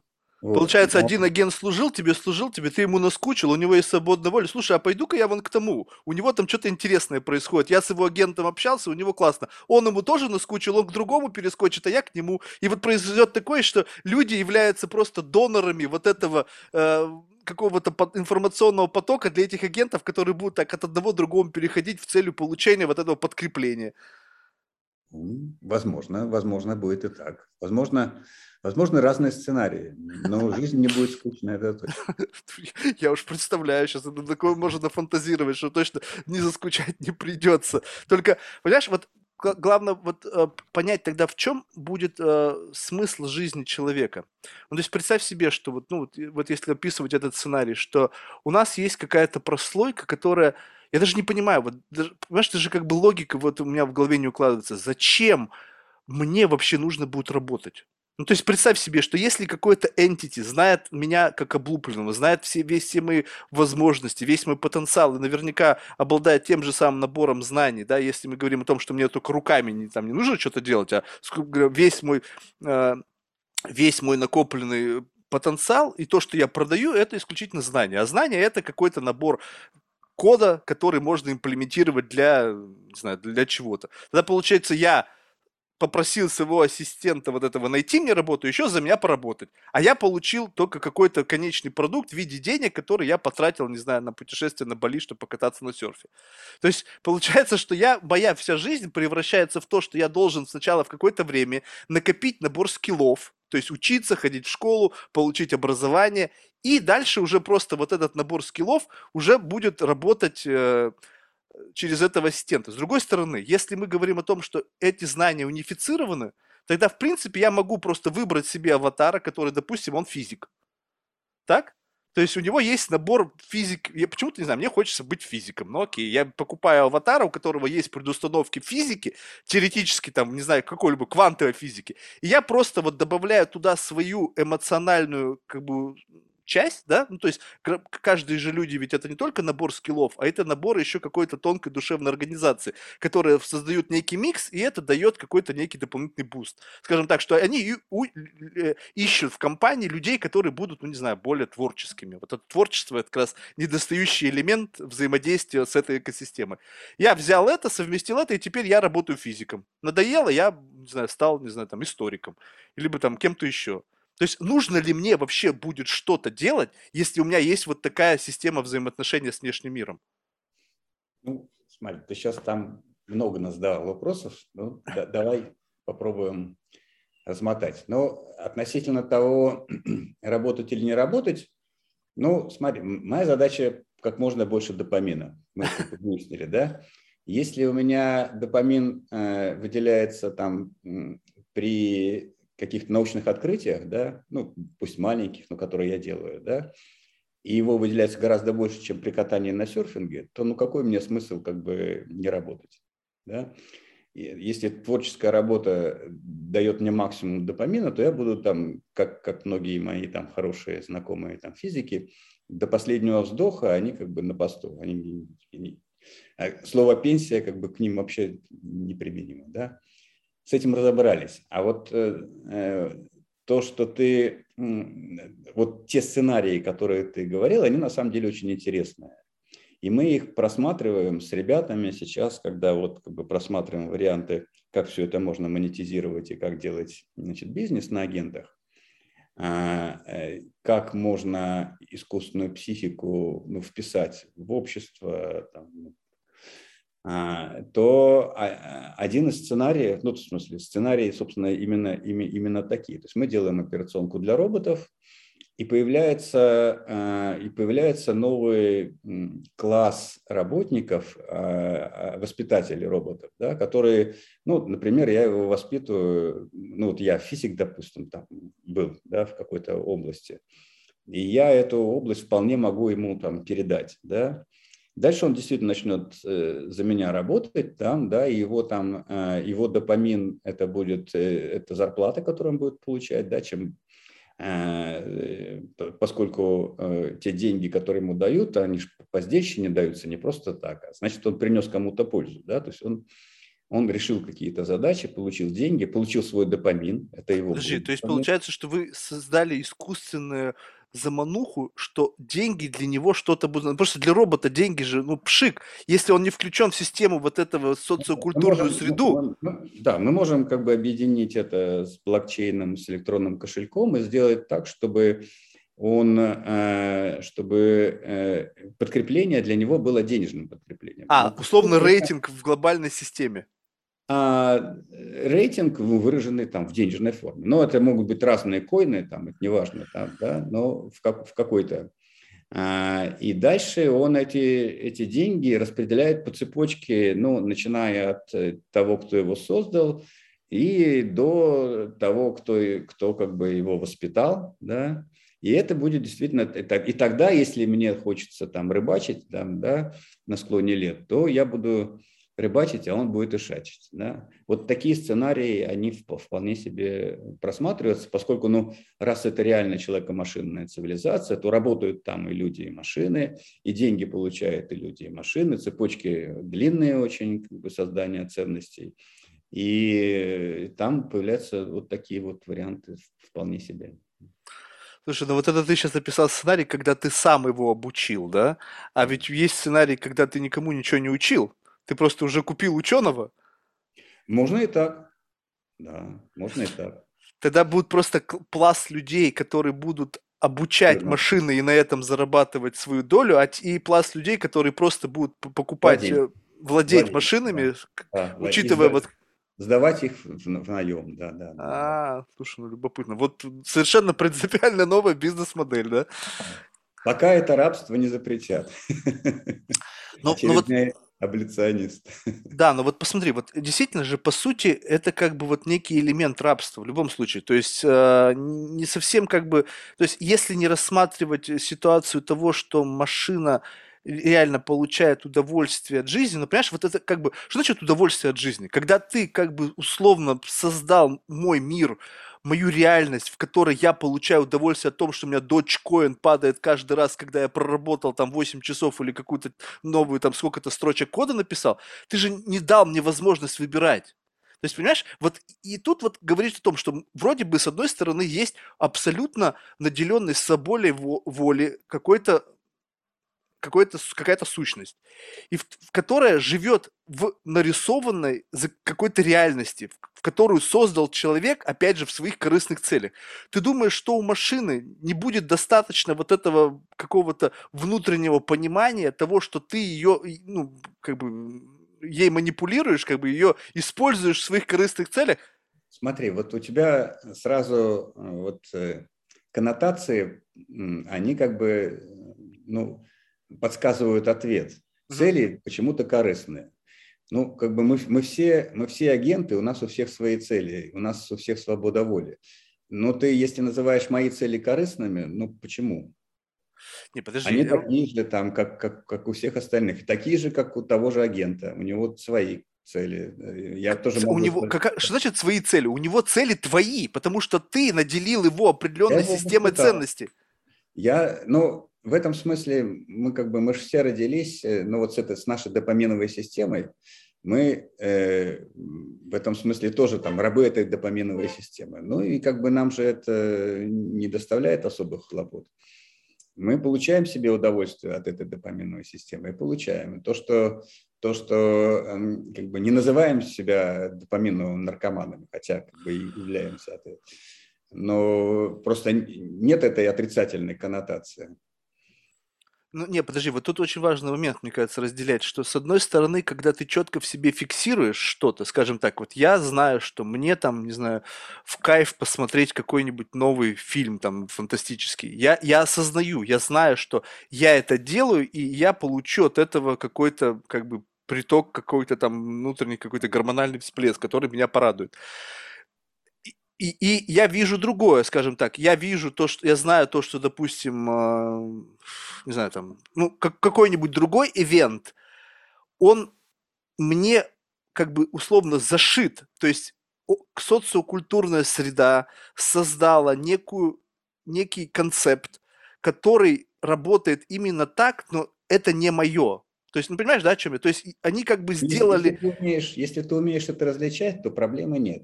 Если не умеешь различать, опять проблемы нет, потому что это твое стало. Правильно, ну, скажем так, я умею, ты нет. Так? Я тебе вот это сейчас рассказываю, говорю, смотри, вот ты от этого кайфуешь, я раньше тоже от этого кайфовал, но потом я понял и начинаю тебе объяснять, смотри, как это работает.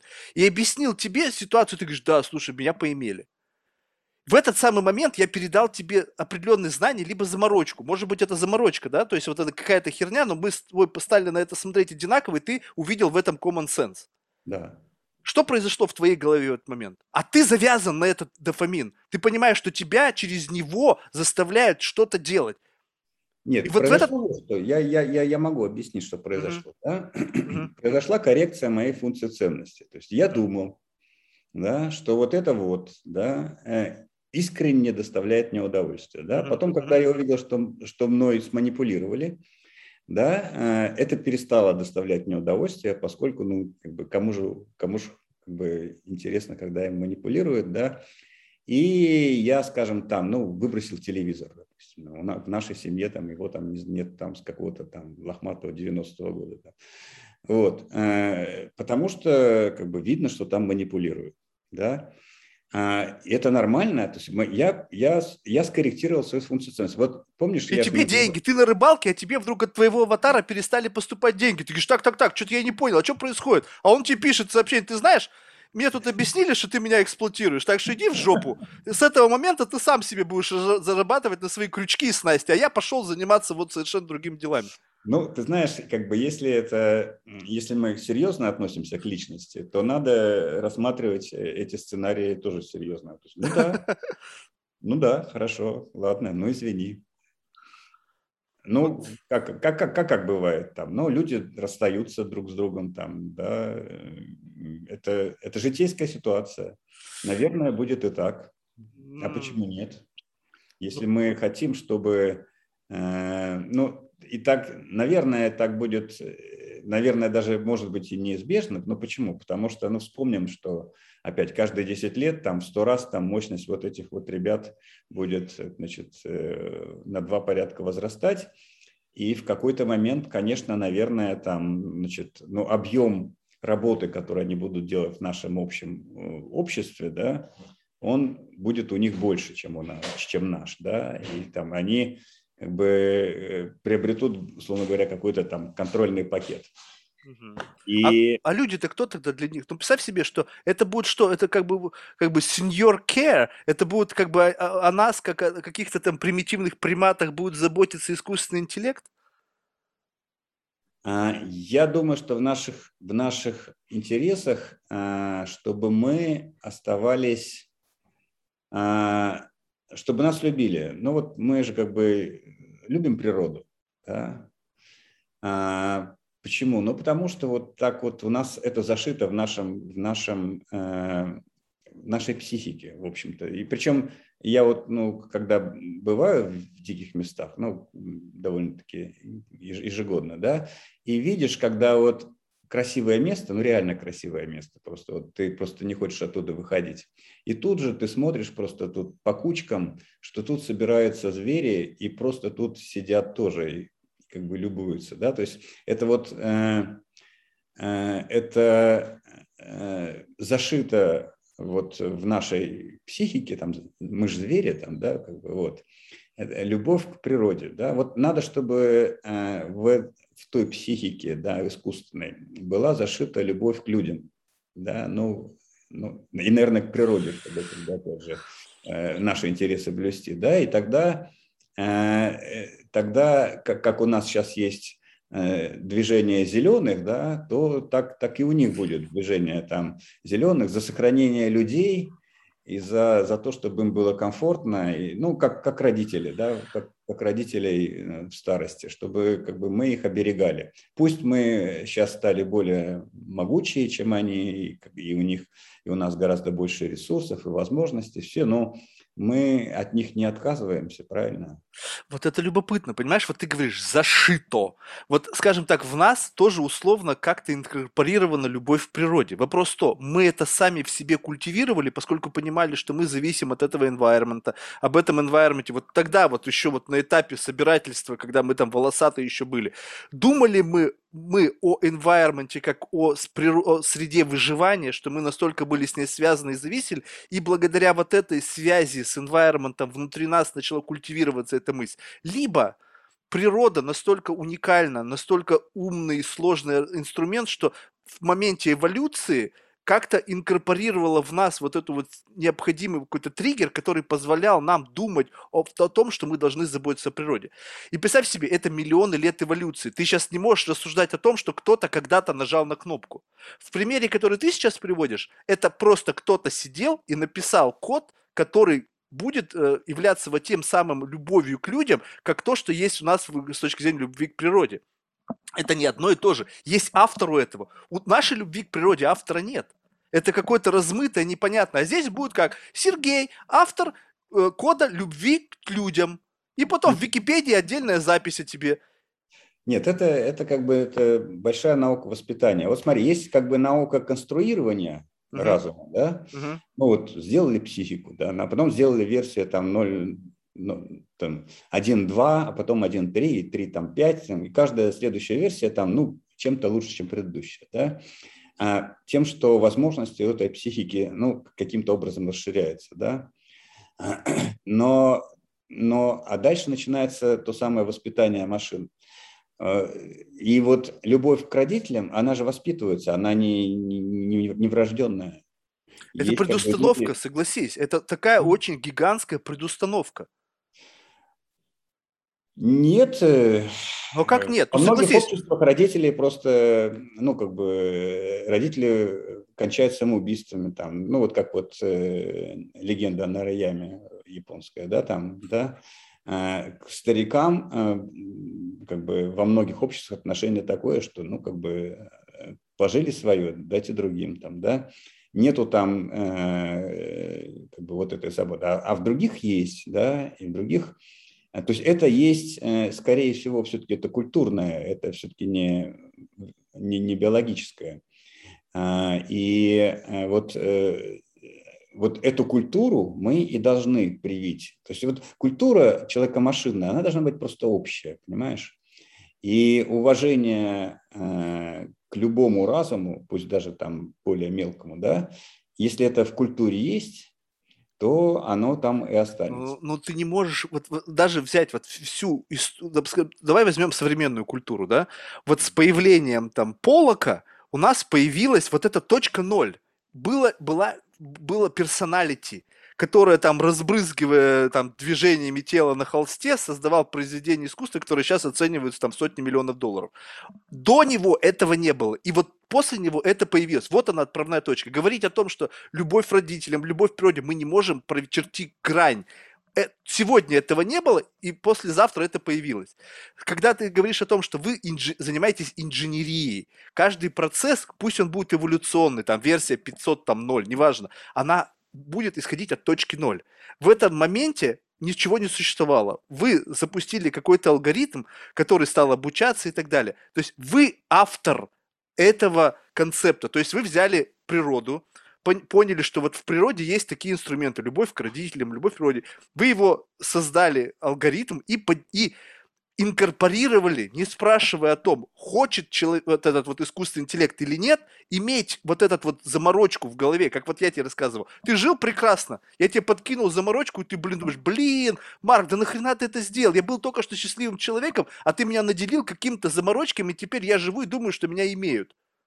Не, Марк, я, я другое говорил. Я, я, я говорил, что мы, что мы создаем психику, но но как бы а, личность создается воспитанием, а не нами. То есть не, не, не я туда вкладываю там инстинкт любви. То есть людям. красной линии ты не прочерчиваешь? Да, да. А это должна быть, это должна быть культурная, это должна быть культурная традиция. И, и тогда это гораздо более надежно, потому что перепрошить себя там э, разум там всегда, всегда сможет, да, зная, как он, ну, как бы, если он превосходит, то он, он, он как бы, он, он всегда, у кого, кто, кто, кто хитрее, тот, тот, тот, тот и победит, да, кто умнее. Вот, но, а, но если это культурная установка такая, то у него не будет даже, даже мотивации что-то менять, да, и это гораздо более надежная вещь. Я считаю, что вот это вот воспитание, вот что машинное обучение – это так, это первая стадия, там, первая ласточка. А вот машинное воспитание – это будет настоящая наука, да, как, как личность создается, как она меняется, как, она, как на нее можно воздействовать, как, как, как, как сделать коллективную систему а, того, чтобы отдельные личности не, как бы не разрушали систему, да, чтобы не появлялись там ну, Гитлеры какие-то машинные, да? Да-да-да, вот это любопытно, потому что ты же да. будешь учить, мы несовершенны. То есть человек да. сам по себе при всем многообразии положительного несет в себе гигантский набор отрицательного. И когда ты будешь являться ну, как бы, ну, кто, ты в киндегардене в этом кто? Ты там преподаватель, да, или человек, группа людей, которые чему-то учат. И вот на этапе вот создания вот этих вот ценностей уже будет привнесен вот этот вот спектр как бы несовершенства. Ты же не можешь в мире несовершенном создавать абсолютно совершенную модель. Помнишь, как в «Матрице»? Его спрашивают этого там, ну, главаря там этой всей банды-то. Он говорит, а что же вы не создали мир, в котором все счастливы и нету плохого? Он говорит, мы пробовали, урожай умер.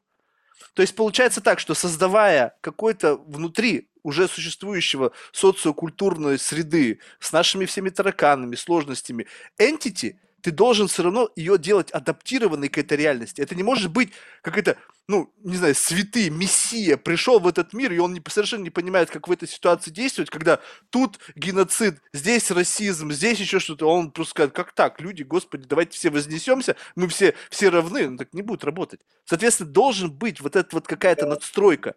А раз ты селишь зерно какое-то, которое может прорасти, то ты не можешь абсолютно гарантировать, что из этого вырастет. Гарантировать ничего нельзя, но вот, ну, мой посыл в том, что на уровне конструкции да, надо просто создавать личность, то есть, ну, то есть ну, свободу воли. А дальше мы работаем как бы на, на равных, формируя вот эту волю так, э, так, как это нужно обществу. И вот э, наука, э, как бы вот формирование общества, опять же, до сих пор, ну почему что я, я говорю, что мы вступаем в новый океан, до сих пор вот это вот общественные науки, они были, в общем, такие, ну, неточные, описательные, не было, не было тех самых моделей, да, где можно было там проверить, подключить, подкрутить. А вот если мы так вот это общество сделаем, давайте так, да. Нет, общество сейчас стихийно развивается. Да, как, как получится, так получится. Когда у нас появится наука, когда у нас появится вот этот искусственный разум, да, когда мы сможем из них создавать сети искусственных разумов, когда мы сможем там экспериментировать. А что делать, если так? Как, как устраивать правила взаимодействия этих, э, значит, ну, э, воспитывать их коллективы, да, и, и, и тогда мы начнем понимать вообще, что ну, там возникнут какие-то законы, да, и мы... Кто сможем... будет эти законы писать, кто будет... Не, не, То есть нет, можно закон... взять и вырастить, допустим, американские роботы научные будут... Законы, я имею в виду, научные законы, да, то есть закон коллективного, закон развития коллективного... И он должен быть везде един. Вот китайцы будут со своими законами жить, что получается так, что будет какой-то единый между... международный стандарт того, как должны воспитываться эти entity? А... Мы часто договориться не можем о простых вещах. Да, а кто обещал, что будет легко? Вот это, понимаешь, вот, то есть, по сути, э, э, как бы, почему вот это социокульту, социокультурный отпечаток, он, получается, никуда не денется? Ну, то есть, если мы будем воспитывать... нарастать. Тогда вот это не кажется ли тебе, что мы, опять же, вот, вот эволюционно мне всегда казалось, что должно двигаться в сторону улучшения. То, что ты сказал, что да, э, не было инструментов для влияния на общество, то когда эти инструменты появятся, то резонный абсолютно вопрос, в чьих руках эти инструменты будут, кто будет руководить этим процессом и что за вот такой, какой нужен э, консенсус общечеловеческий, чтобы делегировать э, полномочия на создание целого, ты сказал, миллиарды entity, да, кто будет вот этот подкручивать, кто вот эти вот будет э, выводить на, на эквалайзере эти элементы настройки? Это же тоже такой вопрос очень серьезный, на мой взгляд. То есть как-то так вот, кто там, Путин, Трамп, там, Байден, не знаю, это какой-то ученый совет, ну, блин, извини меня. Все люди, все несовершенны. Не, как раз таки, когда хаос, здесь, мне кажется, не так страшно. Самый, самый как бы важный, самый сложный вопрос. И не, недаром я сейчас наблюдаю, что на всех сборщиков по искусственному интеллекту, там, как только возникает там какая-нибудь панель этика искусственного интеллекта, прямо в это аншлаг какой-то. Потому что, да, потому что все эти вопросы, они возникают э, и бы, перед нами э, ну, во весь рост. Если раньше мы их могли, когда потихонечку под ковер э, заметать, то, ну, как было, так и будет. А тут мы видим, что как было, так не будет, будет по-другому, да, и в зависимости от того, как мы сейчас поступим, ну, будут, в общем-то, судьба наших там детей и внуков, в принципе, может кардинально отличаться. Поэтому я считаю, что, ну, вот как, а, ну, я смотрю на, на, на, на крипту, на, на блокчейн с большим, как бы, вот, с большой надеждой, что, что могут возникать такие, значит, децентрализованные системы, саморегулирующиеся, которые Э, исполняет, э, скажем, там, ну, то есть, которые регулируют вот этот вот коллективный разум каким-то образом. А, пока они еще не возникают, но видно, что все туда вот как бы, что есть вот такое течение, создавать такие децентрализованные саморегулирующие системы, которые, э, которые не могут взломать там никакие там значит, авторитарные правители. Там, а тебе не кажется, что это просто перераспределение власти? Вот задумайся, вот такая мысль. Представь себе, что кто раньше был властедержателем? Это были э, династийные какие-то кланы, которые сидели там на природных ресурсах, на финансовых схемах. Сейчас появились IT-предприниматели. Ну, гениальные в своем роде ребята, которые, в принципе, никогда не, не имели этой власти.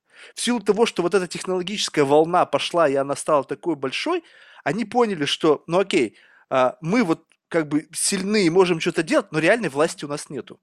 Ну, то есть, ну как, ну нету власти реальной. То есть, да, мы можем много чего поменять в мире, но кто-то нам сказал, что циц, и мы вынуждены как бы вот лапки свесить. Давайте-ка мы вот поменяем эту ситуацию, сделаем децентрализованные финансы, чтобы у нас в руках появился вот этот вот, как бы, не знаю, спики, э, скипетр властедержательный. И вот это все начинает развиваться в эту сторону только потому, что вот две противодействующие стороны, и мы видим это на всех сенатских слушаниях, когда есть какой-то такой тяжелый лица сенаторов и такие просветленные лица молодых предпринимателей, которые пытаются как-то наладить э, точки соприкосновения, но у них что-то не получается. Нет? Вот это не, не, не является ли это просто борьба за власть? Ну, перераспределение власти, конечно. Ну, а, это, не, это неизбежно, а, и раз общество меняется, то меняется и система принятия решений. Ну, назови это распределением власти. Да? А, и мы должны найти адекватную систему принятия решений коллективных, адекватную новой ситуации. Понятно, что те, которые, э, те, та система власти, которая сейчас есть, будет сопротивляться. Правильно? Ты, любое перераспределение, оно ну, не в ее пользу, правильно? Да. Да, и, и поэтому мы возвращаемся вот к тому, что любой, любой, любая смена технологического уклада сопровождается вот э, всякими встрясками в, в социальной сфере, и они будут. То есть получается так, что две группы людей борются за власть, а страдать будут обычные люди, как всегда. Ну, не две, почему две? Там... Ну, условно, две большие, то есть старая и новая. Неважно, там уже количественный и качественный состав не так принципиально. Ну, да, ну и каждый человек, он как бы частично там, частично, частично здесь, да. Как-то так завязаны туда и сюда. Да. Что ж, Сергей, ну, видишь, очень любопытно. Мы сейчас немножечко, да, действительно что-то как-то пофантазировали, какое-то немножечко будущее так как-то прорисовали, да, то есть понятно, что оно не факт, что такое будет, но вот это очень любопытно в том плане, что когда а, ты как бы работаешь над чем-то, что однозначно ляжет каким-то образом в основу картины будущего, да, это же, ну, на мой взгляд, я не знаю, мне как бы не, не удалось вот в, в науке вот такой передовой, как вообще хоть сколько-то поработать, но я так понимаю, что здесь должен быть высокий уровень как бы понимания персональной ответственности. Я не знаю, насколько это есть вообще, насколько это ты фиксируешь в себе, но то, что как бы когда ты создаешь что-то, что, возможно, ляжет в основу будущего, и от этого будут зависеть жизни людей. Я не говорю, что жизни жизни, но качественный уклад, э, не знаю, там какое-то душевное спокойствие. Мне кажется, это такой, на самом деле, высокий уровень ответственности. И здесь очень важно, мне кажется, что когда ты что-то делаешь и настолько погружен в этот процесс, знаешь, вот как бы бежишь с бешеной скоростью. И такое ощущение, что иногда бывает так, что вот эти вот этические аспекты или вот этот какой-то элемент ответственности, он как-то в последнем вагоне. И вот не, Главное, чтобы когда первый вагон пересечет какую-то красную линию, не произошло так, что что-то защелкнется, и последний вагон, в котором эти все этические стандарты ехали, не столкнулся в стену, потому что уже поздно. Вот как с privacy, да? Почему заговорили о privacy сейчас, когда уже как минимум лет, наверное, 10 мы уже все-все продали. То есть, как бы, и, ну, то есть, понимаешь, что сейчас эта риторика, она просто на уровне пшик. Ну, просто так, что-то говорить, что-то менять, когда уже все отдали, наверное, очень просто, да? То есть, и вот главное, чтобы сейчас не было такого, как это обычно бывает, что сейчас пока слишком рано, ты говоришь, что нам говорить о том, о перенаселении Марса. А мы бежим, бежим, бежим, а потом о перенаселении Марса, как всегда, уже говорить поздно. Потому что, ну, как бы уже поезд ушел. И вот поэтому, мне кажется, важно, чтобы были вот подобные дискуссии. Не зря это вызывает, наверное, такую горячую полемику на всех этих там панелях, где есть этика, потому что э, есть технологический компонент, а эстетический. И они должны все-таки как-то быть сплетены, а не идти параллельно, либо там с задержкой. Так что очень здорово, что нам удалось с тобой хоть сколько-то что-то сегодня копнуть. Там, понятно, что я со своей дилетантской позиции, но оно всегда было отфильтровано твоим четким пониманием этой действительности, что помогло мне, опять же, немножечко глубину резкости поднастроить. Спасибо тебе большое. Тебе спасибо. Слушай, в завершении мы всех наших гостей просим рекомендовать кого-нибудь в качестве потенциального гостя. Из числа людей, которых ты считаешь интересными лично для себя. Ну, да, я обратил внимание, я подумал. Ну, у меня, у меня много на самом деле. Готов принять а, всех. Да. Ну, я как-нибудь ограничусь. Ну, вот смотри, если вот из совсем вот из, из области вот нейроинформатики, да, угу. я бы посоветовал э, Александр Николаевич Горбань. Он вот из Красноярска, математик очень хороший. Сейчас, сейчас он в Англии. Угу. У него интересная жизнь, интересные книги. Э, интересный собеседник, э, э, достойный. Если про мозг, ну, по-моему, ты еще не разговаривал с, с Константином Анохиным. Да, uh-huh, вот он uh-huh. В этом смысле, конечно, хороший профессионал, очень и умный человек.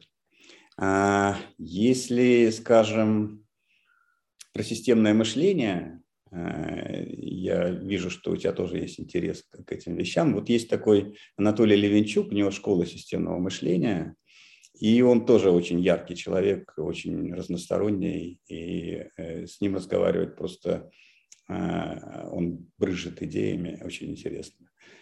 Если, скажем, ну вот у меня была там и, и бизнес как бы составляющая в жизни, то вот есть такая компания Seldon, ну, если ты помнишь, это так это называли ученого а, в основании Азии. А, да, да, да, да, да, да.